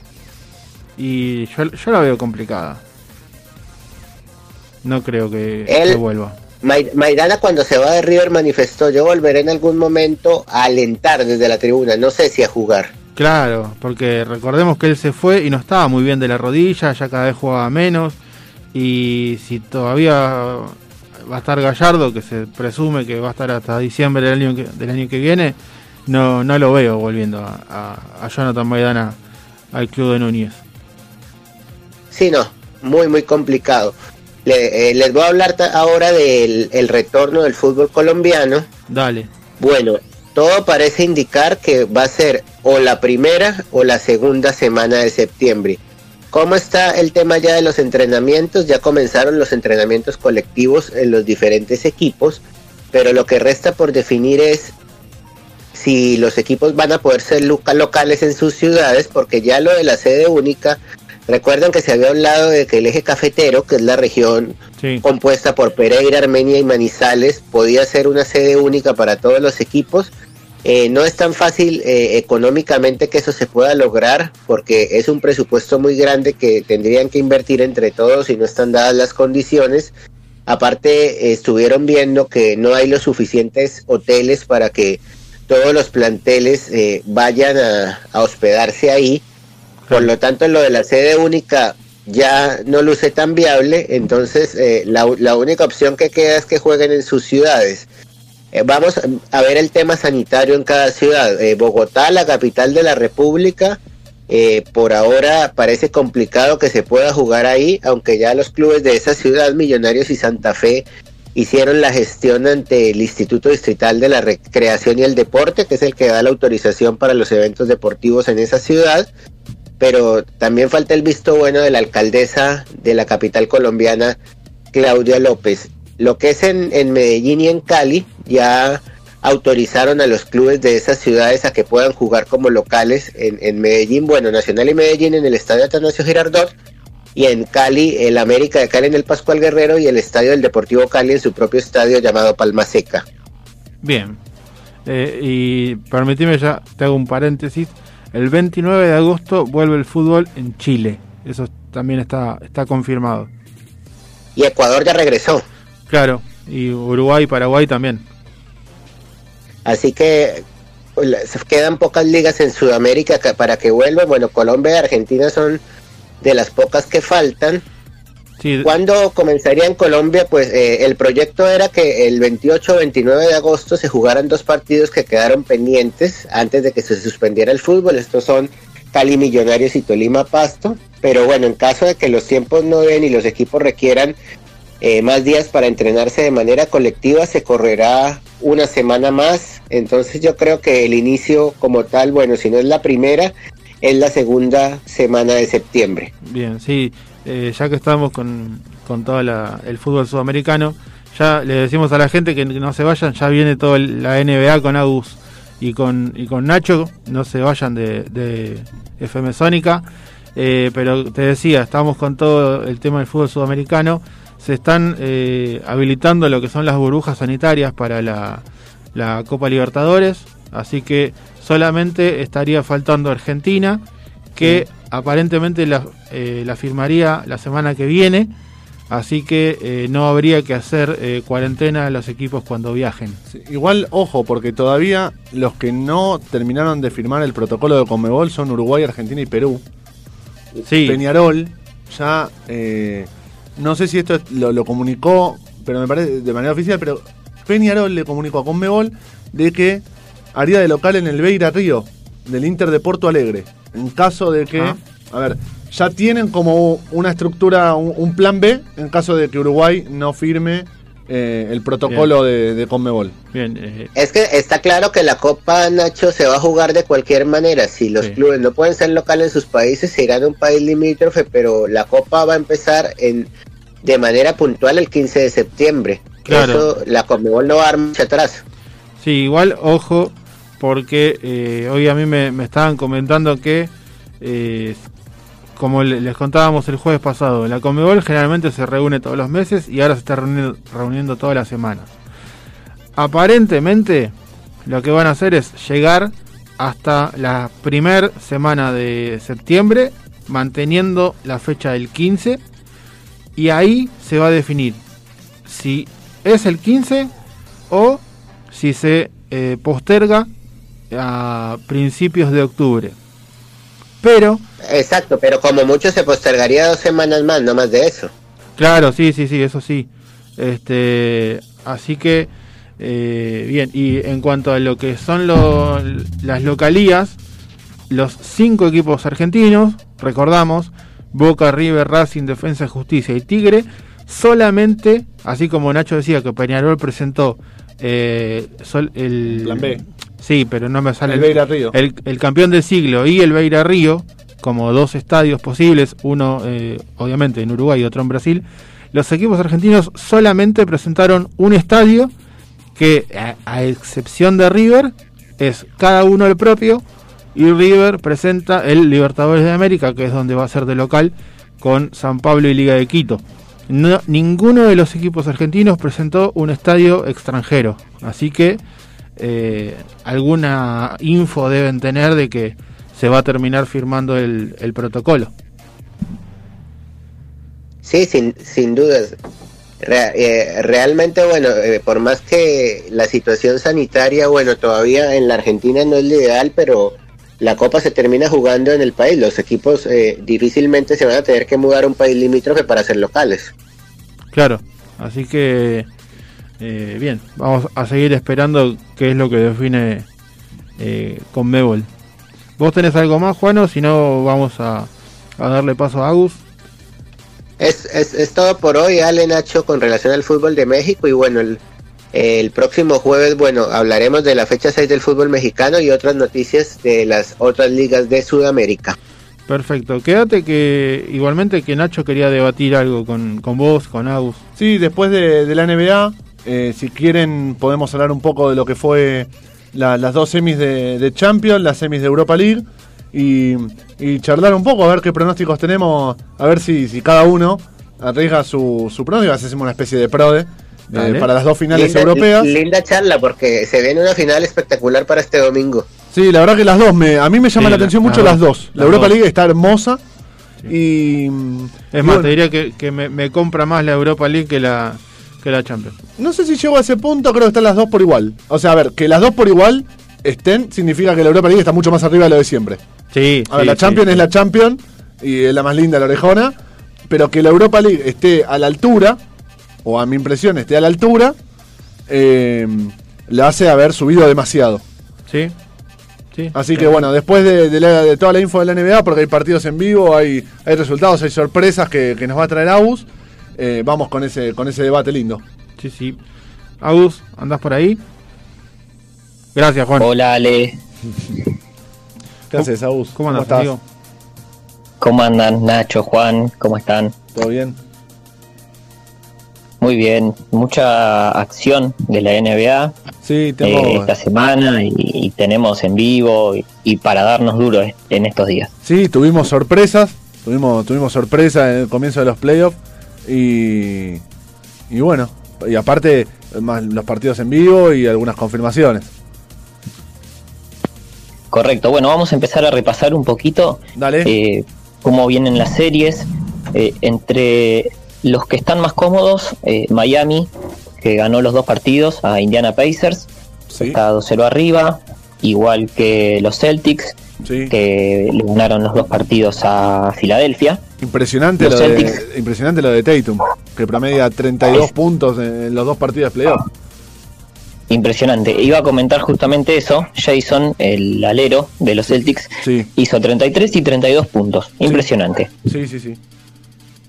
Eh, otros que están arriba 2-0 y que personalmente es el equipo que más me gusta es eh, Toronto, Sí. 2-0 arriba sobre Brooklyn, Brooklyn Nets, Sí. con Van- Vliet de figura. El último partido hizo 24 puntos, 10 asistencias. Impresionante lo que está jugando Fred. Sí. Eh, tenemos también, eh, bueno, los Rockets que están jugando ahora y con- si no me equivoco van, si no me equivoco van ganando y están 1-0 arriba en la serie. Ya te digo. Están, eh, van a empezar el, el último cuarto. Están 78 a 76 eh, ganando los Oklahoma.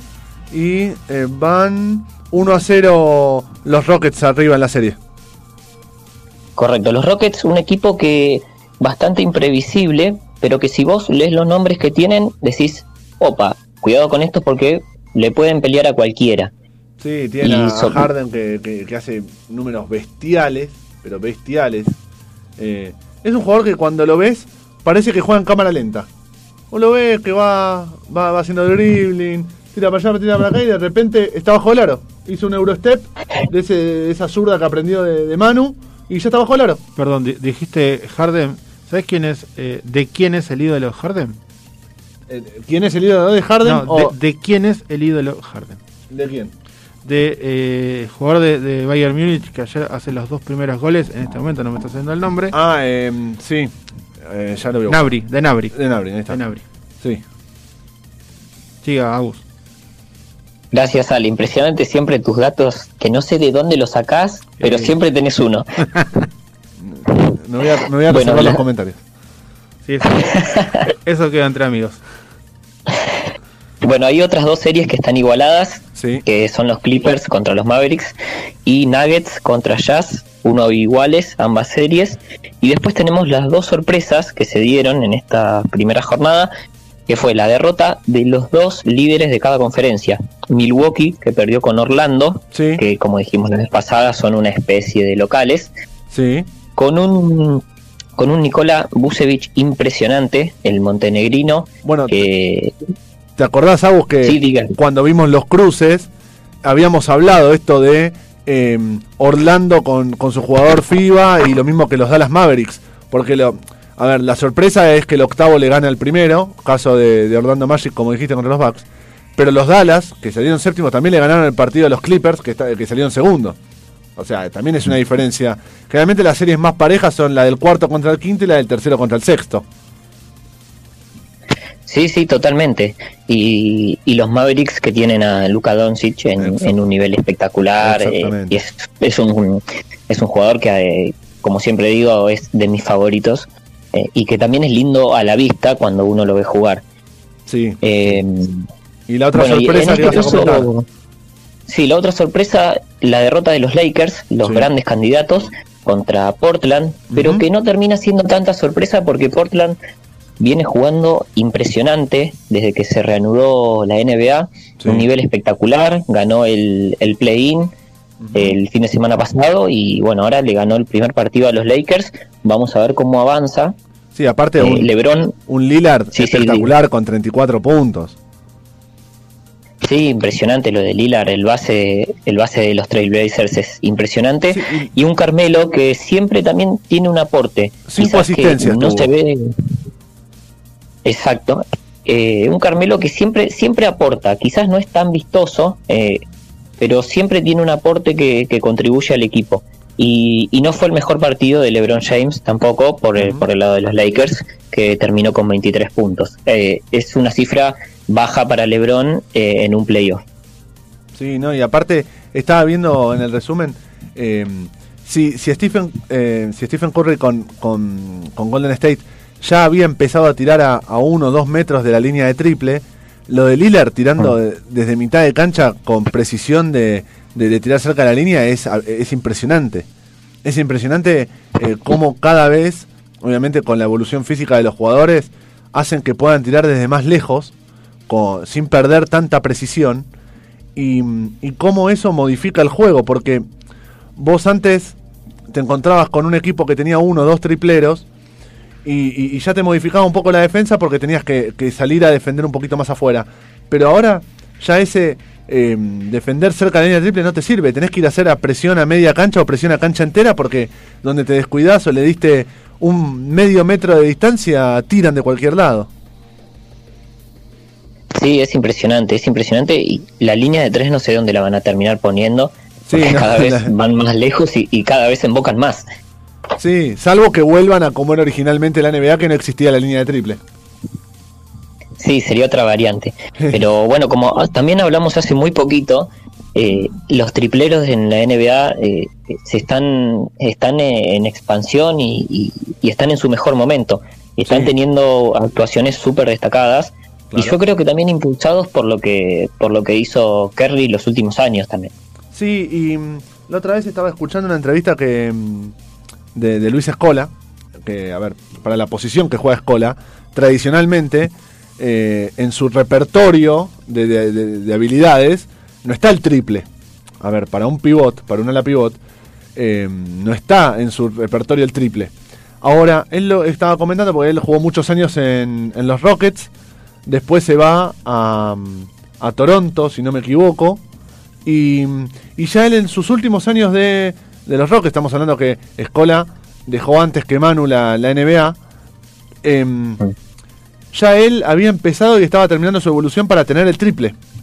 Entonces, esto habla del, del cambio marcado y la evolución de tanto de la NBA como del básquet en general, donde los, los pivots y los ala pivot tienen que... Si vos querés jugar en la NBA, decía eh, Luis, tenés que tener el triple. Si vos sos pivot y no tenés, por lo menos, ahora no me acuerdo exactamente el número de porcentaje de triple, eh, no podés estar en la NBA. Y estamos hablando de, de algo que se viene diciendo hace más de 5 o 6 años. Sí, exactamente, Nacho. Y, y cada vez más es, es algo que, que vienen incorporando los pivots. eh, y, y cada vez son más completos los jugadores también. Por más Sí. que seas un, un tipo que mide 2.13, 2.15 Sí. eh, y, y juegues abajo del aro, también se, se está empieza- empezando a pedir que, que tires de tres, como, como también por ahí a los perimetrales se les pide ot- otras cosas que vayan incorporando. Exactamente, sí, sí, la verdad que eh, por eso la, la NBA es lo que es y no deja de, de sorprendernos nunca. Sí, sí, está en una evolución constante y, y como decís vos, no deja nunca de sorprender. Bueno, ese es el resumen un poquito en cuanto a resultados. Sí. Y mm, hoy por la noche tenemos el draft de la NBA, que es básicamente la elección de los jugadores para la temporada que viene. Ah, la, la- la lotería, la, la famosa lotería donde piquean a, lo- a los jugadores de, de universidad o de distintas ligas. Hay que ver qué pasa con, con Facu Campazo. Sí, hay que ver qué pasa. eh, en- vamos a explicar un poquito cómo funciona la lotería de hoy. Eso te iba a los decir, 14 Agus. equipos que, que- sí, los 14 equipos que quedaron afuera de los playoffs van a ser los que tengan las mayores posibilidades de tener las primeras selecciones. Sí, sí, de, sí. Los que, de los que están jugando los playoffs actualmente, se los va a ordenar por, eh, por el, el posicionamiento en, su- en la temporada regular actual sí. y de ahí van a ir eligiendo. Eh, eh, la lotería se va a hacer antes del partido de los Lakers, que va a ser a las 10 Sí. de, de Argentina. Por ESPN, ¿no? ¿Va el partido de los Lakers y Portland? Sí, y, y la lotería también va por ESPN, así que una Ah, linda bien, previa bien. para, para aprenderse. Sí. Este año no tenemos jugadores tan destacados, eh, por lo menos a priori. El año pasado tuvimos a jugadores que terminaron siendo figuras como Sion Williamson, eh, Jan Morant, Luka Doncic, justamente Sí. que estábamos hablando. Y este año entre los que más se, se están mencionando son Anthony Edwards, que es un alero de, de la Universidad de Georgia, Ajá. que promedió 19, eh, 19 puntos por partido. El Lindo otro es para- para la James- lindo promedio para la universidad. El otro es James Wiseman, que promedió 19,7 puntos y jugó tres partidos en Memphis y después fue dado de baja. Por eso vuelve a entrar en, en la lotería de, en el pick del draft. Bien, Bien. Y Algo, algo parecido tenemos- a lo de la provítola con, con los Spurs. Eh, Claro, exactamente. Lo que hicieron los Spurs con, con la provítola fue llevarlo a la, a la pretemporada de, de verano. Ju- Jugó eh, algunos minutos con el salario mínimo, con lo que es el salario del rookie. Y eh, antes de que. Tiene un límite, no me acuerdo si son 10 partidos o, o bien ahora el número. Tiene un límite donde tienen que elegir o continúa o no. Eh, en el caso de los Spurs con la provítola dijeron que no. Bueno, que es el mismo caso de este jugador que nombraba Aus. Exacto, y por último vamos a, a mencionar a Deni Abdija, Abdija perdón, que es un israelí ¿Sí? eh, que dicen que, que también tiene grandes posibilidades. Y el otro extranjero, extranjero a medias porque es eh, franco-estadounidense, es Killian Hayes. Esos son los cuatro principales candidatos a ser elegidos en, en primer lugar. Y hablando un poquito más de, de latinoamericanos y de argentinos en particular, el que se comenta que puede ser elegido es Leandro Bolmaro, Ajá. se dice que puede estar entre las posiciones 20 y 35 en la elección. Y De- sería de la primera noveno- ronda. Sí, de la primera tanda. Bien. Y sería el noveno de el noveno argentino en ser drafteado. Bien, Eh, es importante eh, para que la gente sepa en qué el, el draft, eh, si no me corregí me tiene tres rondas, donde Mm. obviamente en el orden, en el mismo orden, em, vienen eligen todos los equipos en el orden que ya tienen preestablecido. Ese orden es eh, basado, como dijo, por rendimiento. En este caso se suma el hecho de que no hayan participado de esto, de este reducido en Orlando.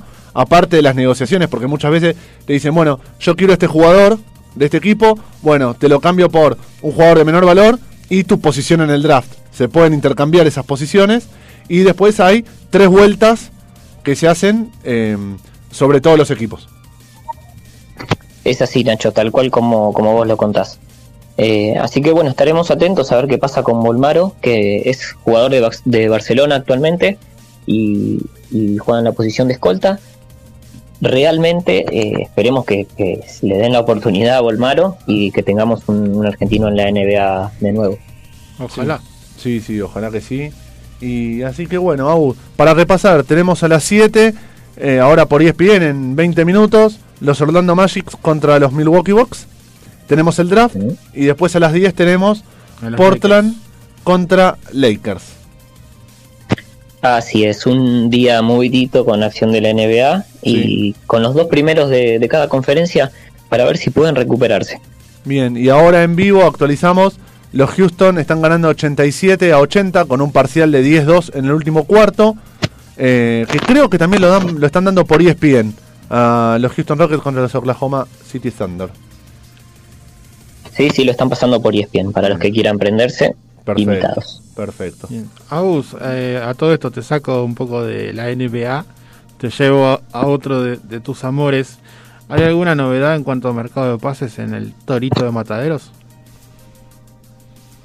En el Torito de Mataderos tenemos entrenador, digo tenemos porque soy hincha, Claro. para los que no sabían. Sí. Eh, el el, segundo Shaggy, el Shaggy Forestelo eh, va a ser el entrenador. El Shaggy. Y, vuelve, y le, Sí, le eh. comentamos a la gente, no sos un miembro que dice que es de Chicago y es hincha de otro club, ¿no? No, no, yo soy, soy de Chicago y lo digo sin ningún Sí, problema. yo, yo doy fe. soy de Es, es el, es el segundo ciclo, ¿no? Del, del Shaggy ahí en Mataderos. Sí, es el segundo ciclo del Shaggy. El- en el primero le fue muy bien. Eh, Dirigió en primera, agarró un equipo que estaba prácticamente descendido, ganó muchísimos partidos y no lo llegó a salvar. Pero tiene una buena imagen en, en Chicago el Shaggy y vamos a ver qué pasa con esta con este Nacional B tan polémico que se viene. Sí, eh, hay que ver qué, qué definen. Yo le, le, le estaba contando a la gente, no sé si, si pudiste prenderte de arranque. Rarísimo, lo de la B Nacional es rarísimo. Mira, mejor. Este, esperemos que hagan algo más, más coherente, más coherente, porque si no, eh, ya muestran por qué camino vamos. Sí, sí, estoy de acuerdo, Ale. Y, y te lo digo, incluso siendo hincha de, de Chicago y, y sacándome la camiseta, porque Chicago es- estaba descendiendo cuando se, se suspendió el torneo. Y, y hoy podría ascender un equipo que estaba Claro. cinco puntos por abajo de, del, del que perseguía para salvarse. Eh, Eh, increíble. Y sería muy, sería muy injusto con la cantidad de partidos que se habían jugado, ya eh, casi tres cuartos del torneo disputado, empezar todo de cero me parece una locura. Pero bueno, esperemos a ver qué decide la AFA, que siempre nos da una sorpresa. Sí, igual están esperando todavía el fallo del TAS con San Martín de, de Tucumán. Sí. Aunque aclaraban que el fallo del TAS es exclusivo y es vinculante solo a San Martín de Tucumán. ¿Qué quiere decir? Si el TAS falla a favor de, O sea, sería un tercer ascenso. del, del ciruja, no, no, solo es vinculante a San Martín de Tucumán. Lo que sí puede usar el, los el resto de los equipos es usar ese fallo como eh, precedente jurídico. Claro, pero- o sea, pero el pero- fallo, si sale un fallo del TAS que, eh, Que le da el a- ascenso. que le da la razón a San Martín de Tucumán versus AFA, solo, a ver, de forma directa, solo incluiría a San Martín de Tucumán. Ahora, el resto de los equipos después deberían eh, usar ese fallo como eh, antecedente jurídico. Claro, pero, Pero ese sería el- otra el santo- instancia. el santo lo que está pidiendo no, no es el ascenso. No, no estoy al- al- hablando de la- del... A ver, ¿cuál es el reclamo exacto? Y por eso, si le da la razón, le da el ascenso. Bueno, pero ahora no le da el ascenso a los otros equipos también. Solo No, le da la- obvio. Por eso digo que el fallo es excluyente a San Martín de Tucumán. Por eso te decía, Es es, un, es un tercer ascenso. Ahora, el, el resto de los equipos lo que lo que tendría que hacer o lo que lo que harían es usar ese fallo como, che, pará, eh, si la justicia ya favor a- falló a favor Claro. de ellos, o irán al TAS, o la, por eso la AFA creo que todavía no confirmó el 100% de No, las no, no. cosas, porque está esperando ese fallo del TAS. Sí, este, igual eh, yo recién eh, comentaba acá mientras hacíamos la previa con, con Agu, nuestro, nuestro operador. Recordemos que el TAS, así como tardó un siglo en determinar lo que pasaba con la Libertadores entre River y Boca, Riestra asciende con todo el escándalo que hubo contra comunicaciones. Que Jue- jugaron en Defensor de Belgrano, puede ser ese, Terminaron- dos minutos, sí, tres, uno, increíble. no sé. Este, asciende. Durante todo ese torneo se esperó el resultado del TAS porque le habían descontado, si no me equivoco, 18 puntos a Riestra. Juega eh, el torneo, hace los puntos suficientes para mantener la, eh, la- No, perdón, no hace los puntos suficientes, desciende y el TAS dice que tiene razón Riestra, que tiene que mantener la categoría una vez que ya había descendido. Entonces descendió. Así que veremos cuándo da el fallo del TAS. Sí, por, por eso te digo, creo que la AFA, la AFA no se anima, a ver, no se anima, no, todavía no dio algo 100% concreto, eh, porque está esperando este fallo del TAS. Sí, seguro. Puede ser, puede ser. Así que... No, no voy a ser tan contundente, puede ser. No, no, por eso digo que es una de las posibilidades, y aclarando que el fallo es vinculante solo a San Martín de Tucumán. Claro. Así que, qué bueno, Agus. Eh, ¿Algo más de la, de la NBA o de, de algún deporte en especial? Del polideportivo.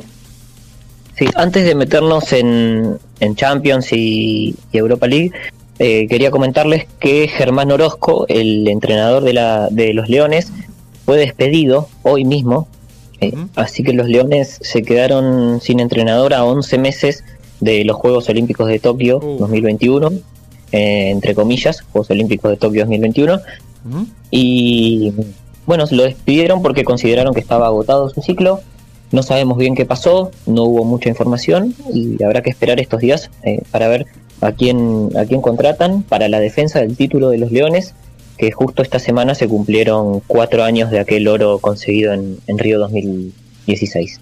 Oro bastante festejado en cuanto a, a lo mucho, pero no sé si fue eh, si fue bastante. Me parece que habría que valorarlo todavía más, porque acá fe- festejamos mucho lo que es fútbol y el resto es como yupi yupi una semana y después nos olvidamos. Sí, salvo los Juegos Olímpicos, donde el, el- el oro de los, de los equipos eh, de- del fútbol argentino no se festeja. Ah, sí, es, es inverso. Es inverso. Es inverso, tal cual, O sea, como. Pero bueno, eso no hablamos de. De hecho, Bielsa no ganó nada, pero ganó la medalla. Biel- Bielsa no ganó nada. Messi no ganó nada, pero tiene dos oros olímpicos. Claro, Mascherano. Eh, eh, Mascherano no ganó nada tampoco. O sea, deportistas que el único deseo que tienen en la vida es llegar a un juego olímpico, llegar, clasificarse, Sí, entrar, o- o- nada más. ahí ir a participar eh, por el sueño olímpico. eh, en otros deportes, bueno, en el único creo, Sí. que solo pasa eso. Y en este país, porque si no te acordás, que el oro que gana Brasil con Neymar fue muy festejado Sí, que gana en Río 2014, que gana su primer oro olímpico, Sí. Brasil que era lo único que le faltaba, fue muy festejado. De hecho, Neymar ahí se puso el equipo al hombro, que lo comparaban con Marta, que era la, la Sí, 10 de, la selección femenina. Y, y Neymar pudo revertir un poco su imagen con, con Brasil Sí. en cuanto a competencia que venía muy, muy polémica. Bueno, me- no, nos sirve que dijiste Neymar para hacer el nexo con la final de Champions Ah, sí, y agrego para mañana la eh, final de Europa League. Sí, Eh, mañana Juan a, anda a por la- ahí, a las si lo 15, sumamos. a las 15 es la final, ¿no? A las 4 de las dos finales. A las A- a la- 3 es la transmisión. Bien, a, la- a las 4 entonces mañana viernes por Fox está la final de por los dos canales, por Fox y por ESPN. Pones bien, en simultáneo, por, con Eh, Sevilla contra el Inter. ¿Está Juan? Así lo sumamos también. Sí, Bien. está, está Juancito conectado. Este, bueno, mañana. Sevilla, Inter, Inter, Sevilla. O Campos, Lautaro, Lautaro, Campos. Vanega. Vanega. En, en Sevilla, que es, Eh, el, es el conductor del Sevilla. Más allá de los campos, Sí. es el todoterreno Sí. y es el que hace el desgaste físico. Y, y aunque está en duda para mañana, dijo Sí. Lopetegui, por esa lesión en la rodilla que lo hizo salir. Salió muy enojado, eh, pero bueno, después se lo vio con el hielo. No se quería perder una semi, es lógico. Conociéndolo, no, no le debe haber gustado nada salir. Y más ese miedito de me quedo fuera. Así que. este, Aparte, un, un, un Sevilla que es muy copero en lo que es Europa League, la ha, eh, ha ganado ese torneo varias veces. Para mí es el gran favorito sobre el Inter. Voy a decir que el Sevilla es favorito sobre el Inter, Juan. Sí, porque es, es copero en, en, en lo que es Europa League, ha, ha ganado el torneo. Y yo al, al Inter eh, en la liga italiana le vi muchos errores defensivos en los últimos minutos que le costaron muchos puntos y por eso perdió el título ante la Juve, porque recordemos que este Juventus fue el más flojo de los últimos años, ganó Sí. la liga italiana pero no le sobró nada. Sí, Inter perdió infinidad de puntos en los minutos finales y partidos que ganaba 2-0, se los han empatado, los ha perdido. Partidos increíbles. Sí. Lo, lo que acá llamamos pechear, se cansó de hacerlo. Pero. Me acuerdo de este, ese partido ante Sassuolo que iba ganando con amplia ventaja y cómo se lo empatan. E- Esos puntos le terminaron costando el título. Sí, sí. Sí, sí. Yo, por mi parte, eh, me parece que es una final que no va a terminar en los 90 minutos. Eh, y está, sí, está muy pareja. A mí, por, por eh, los argentinos, me, eh, me, me baso más en, en que, que gane Sevilla. Pero me parece que está muy pareja. La dupla, como decíamos recién, Lukaku Lautaro está No perdona. tremenda. No perdona. Está tremenda. O sea, la defensa del Sevilla no se puede descuidar o no puede conceder eh, lo que sí le dio a- al Manchester United. Tal cual, tal cual. Que, eh, ¿te acordás que habíamos hablado eh, la semana pasada, para entender un poco la, la semis, el hecho de si iba a atajar Romero, cuántas vallas invictas tenía, cuántas no, y, y el, técnico, el técnico parece... Again. eh, pero no aprendiste, pero es que tú no aprendes. Eh, o sea, había hecho lo mismo en la semifinal de FA Cup. Está bien, vos me decías, son decisiones, obvio que los que toman las decisiones son ellos. Pero, a ver, ya tomaste una decisión. Pensalo, pensalo dos veces o que sea. Está para el meme. Solquier, usted no aprende, ¿verdad? Claro, o sea, eh, y Romero, Romero desde el banco me imagino, por un lado la calentura de no poder jugar y por otro lado decir, toma. Sí. Después de tanto tiempo en el banco diciendo, toma. Eh, Agus, ¿vos yo, no tengo nada, yo no tengo nada que ver en esta. Sí.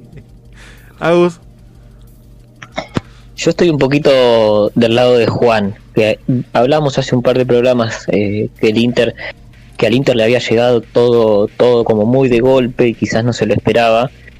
Eh, entonces no sé si, si está preparado mentalmente como para aguantar eh, esto que, que le está pasando, que por ahí lo pensaba para dentro de dos o tres años, o incluso para el año que viene. puede ser. Eh, pero bueno, habrá que ver. Y también puede ser que hayan que hayan aprendido durante la liga italiana, entonces todos esos puntos que perdieron y que y que lo tomen como una experiencia y, y lo transformen en algo positivo. Eh, Sí, sí. Pero yo estoy con Juan y lo veo al Sevilla un poquitito por encima. ¿Y, y Nachín? Yo voy a ir por el lado del Inter. Él siempre va en contra de la corriente, no me extraña. No, no, no. eh, a ver, por un lado sí, me gusta, es divertido. pero por otro lado, eh, sabés que vinimos acá que mm, preponderaba mucho el, el- el trabajo de- del Inter. Hasta, ¿te acuerdas que había dicho que si Lautaro Martínez iba a este Inter para ir a este Barcelona? Sí, es y esto no lo dije hoy, después del 8 a 2, lo dije antes de. Sí, eh, cuando no se había definido la liga todavía. Sí, sí, sí. Eh, me pareció un suicidio. Me gusta mucho el trabajo que está haciendo Zanetti como vicepresidente. De Inter. Eh, sí, pero me- honorífico, porque es un puesto así, no, Sí. no- no fue elegido, sino que está ahí ad honorem y para siempre, por ahora. Eh, el trabajo de, de, eh, Conte como entrenador.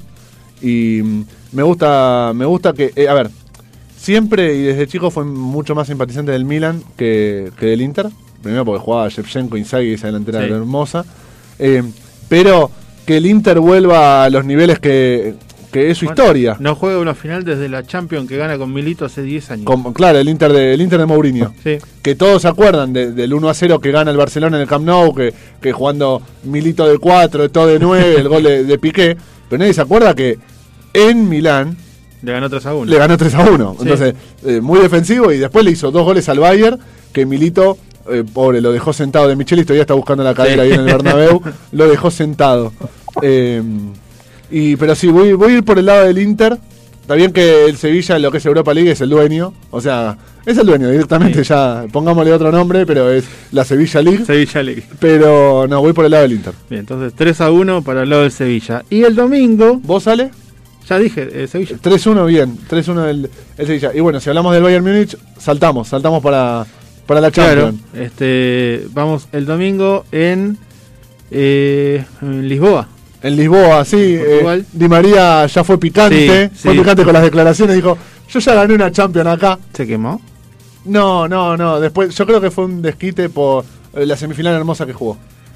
Sí, pero Siempre él tan cuestionado en los partidos importantes con la selección y, y el no estar convocado últimamente por Escalón y que él en un momento hasta llegó a declarar, no entiendo, o sea, con lo que estoy jugando eh, en el PSG, cómo no me llaman. Está bien Sí, que la, la- pero, la liga francesa... en, en cuanto al al folclore, llamale, de- del fútbol. bueno, pero el Bayern. Múnich, lo escuchaste a Müller que Las dijo... cosas no se dicen, señor. Bueno, pero lo mismo dijimos de Müller y sabemos que los alemanes no son nada cabuleros y fueron y eh, eh, pisando un poco el freno le ganaron 3 a 0 al León. Sí, le ganaron 3 a 0 al León, pero por la falta de efectividad del León, porque los primeros 15 minutos los- el 3-0 pudo estar del, del otro lado. Sí, el Barcelona también tuvo unos primeros 15 minutos con una pelota en el palo, una tapada de Neuer. Neuer aparece que, de- para gustos personales, eh, después de, de, Iker Casillas, es el mejor arquero de, lo que hay hasta ahora de este, Es más siglo, completo, de este sí. siglo. Es más completo. Sí. A mí me gusta más Casillas.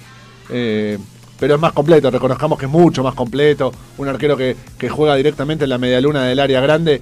eh, porque una de las ventajas que tiene el Bayern, que el Bayern juega con su línea de cuatro casi en mitad de cancha, Mm. eh, dándose el lujo de tener a un campeón del mundo en el banco como Pavard, porque el, el, el- el 3 y el 4 del Bayern Múnich son campeones del mundo con Francia, pero uno es suplente, Sí. eh, es porque Neuer tiene esa capacidad de jugar de libero. Si Neuer no tuviese esa capacidad, el Bayern no podría jugar tan adelante con su línea de 4. Claro. Porque los dos centrales son enormes, pero son ágiles y son rápidos. Sí. Eh, uno es Boateng y el otro es Alaba. Alaba, que hizo un corte providencial. Sí, era, un, tremendo. ce- era un centro atrás que era gol. Tremendo, Y, sí. y se tiró cual arquero y la, la- la pudo sacar al córner. Sí. Este, bien, entonces, el domingo también 16 horas, también por los dos canales, ESPN y Fox Sport, Sí. eh, Paris Saint Germain, Bayern Múnich. Dato del, del PSG. Dale, y después tiramos pronóstico. Eh, que no- ya nos tendríamos que estar yendo. Sí, equipo de finales. Creo que no eh, gana, ganó las últimas 18 de las 19 finales que jugó. También que nunca jugó final de Champions, pero 18 de las 19 Sí. la ganó, si vamos a los datos. Yo creo que. A ver, si el PSG le da. Las, si, el, si el Bayern le da las oportunidades al PSG, que el PSG juega con comodines, el PSG tiene chances. Si el Bayern juega con la cabeza que jugó contra el Barcelona, no hay chance. Eh, Para mí, es, si juega con esa mentalidad, es el Bayern. O sea, si te, si te apuro, decís Bayern. Sí, Bayern. Bien, Aus, A mí también, si me apurás, te digo Bayern. Y si no me apurás, también te digo Bayern. No, creo que si la pienso un poquito más, o, eh, creo que el PSG tiene muchas chances porque juega con comodines, juega con distintos. En el sentido de. para, para mí lo va a jugar de contra y se va a jugar a eso. A ver, si el- Al- por eso te digo, si el PSG es inteligente, utilizando la velocidad de Neymar, utilizando la velocidad atlética de Mbappé, como lo hizo con Argentina, que es Macherano que todavía está en, en Rusia, ahí anclado, creo que el PSG tiene muchas chances. Primero porque Neymar, Mbappé, Di María, eh, Paredes, Icardi o, o el suplente no creo que fallen las chances que falló el Lyon. No, seguramente. Eh, Igual, igual tiene que resistir esa intensidad del Bayern Múnich. Hay Obvio. que resistirle. Sí. Juan, nos queda un minutito. Tirame tu, tu pronóstico y digo el mío y nos vamos. Bayern Múnich campeón, sin duda alguna. Sin duda alguna el Bayern Múnich, dice Juan. Eh, Agus y vos dijeron, Eh, Agus dijo el Bayern. y, y vos también, así apurado. Muy apurado. Voy a decir el PSG solo para llevar las contra esos dos. Ah, voy a decir el PSG. Entonces tenemos dos PSG y un Bayern con Agus. No, eh, No. eh, Juan dijo Bayern. O sea, Dos- dos, Bayern, dos Bayern, un PSG y vos. Bien, y yo te voy a dejar con las ganas de ir en contra de todos y voy a decir el PSG. Este, así que justamente lo estoy grabando, así que va a quedar la, Sí, sí, la queda- prueba queda grabado de- para ver el jueves que viene, a ver cuáles de los dos ganaron, los dos que venimos al, al estudio o los dos que están en, en la aplicación. Así que bueno, gente, son las 7 de la tarde. Nos despedimos hasta el próximo jueves a las 17 horas, acá en FM Sónica para hacer una vez más Pasión Deportiva Buenos Aires. Nos vemos.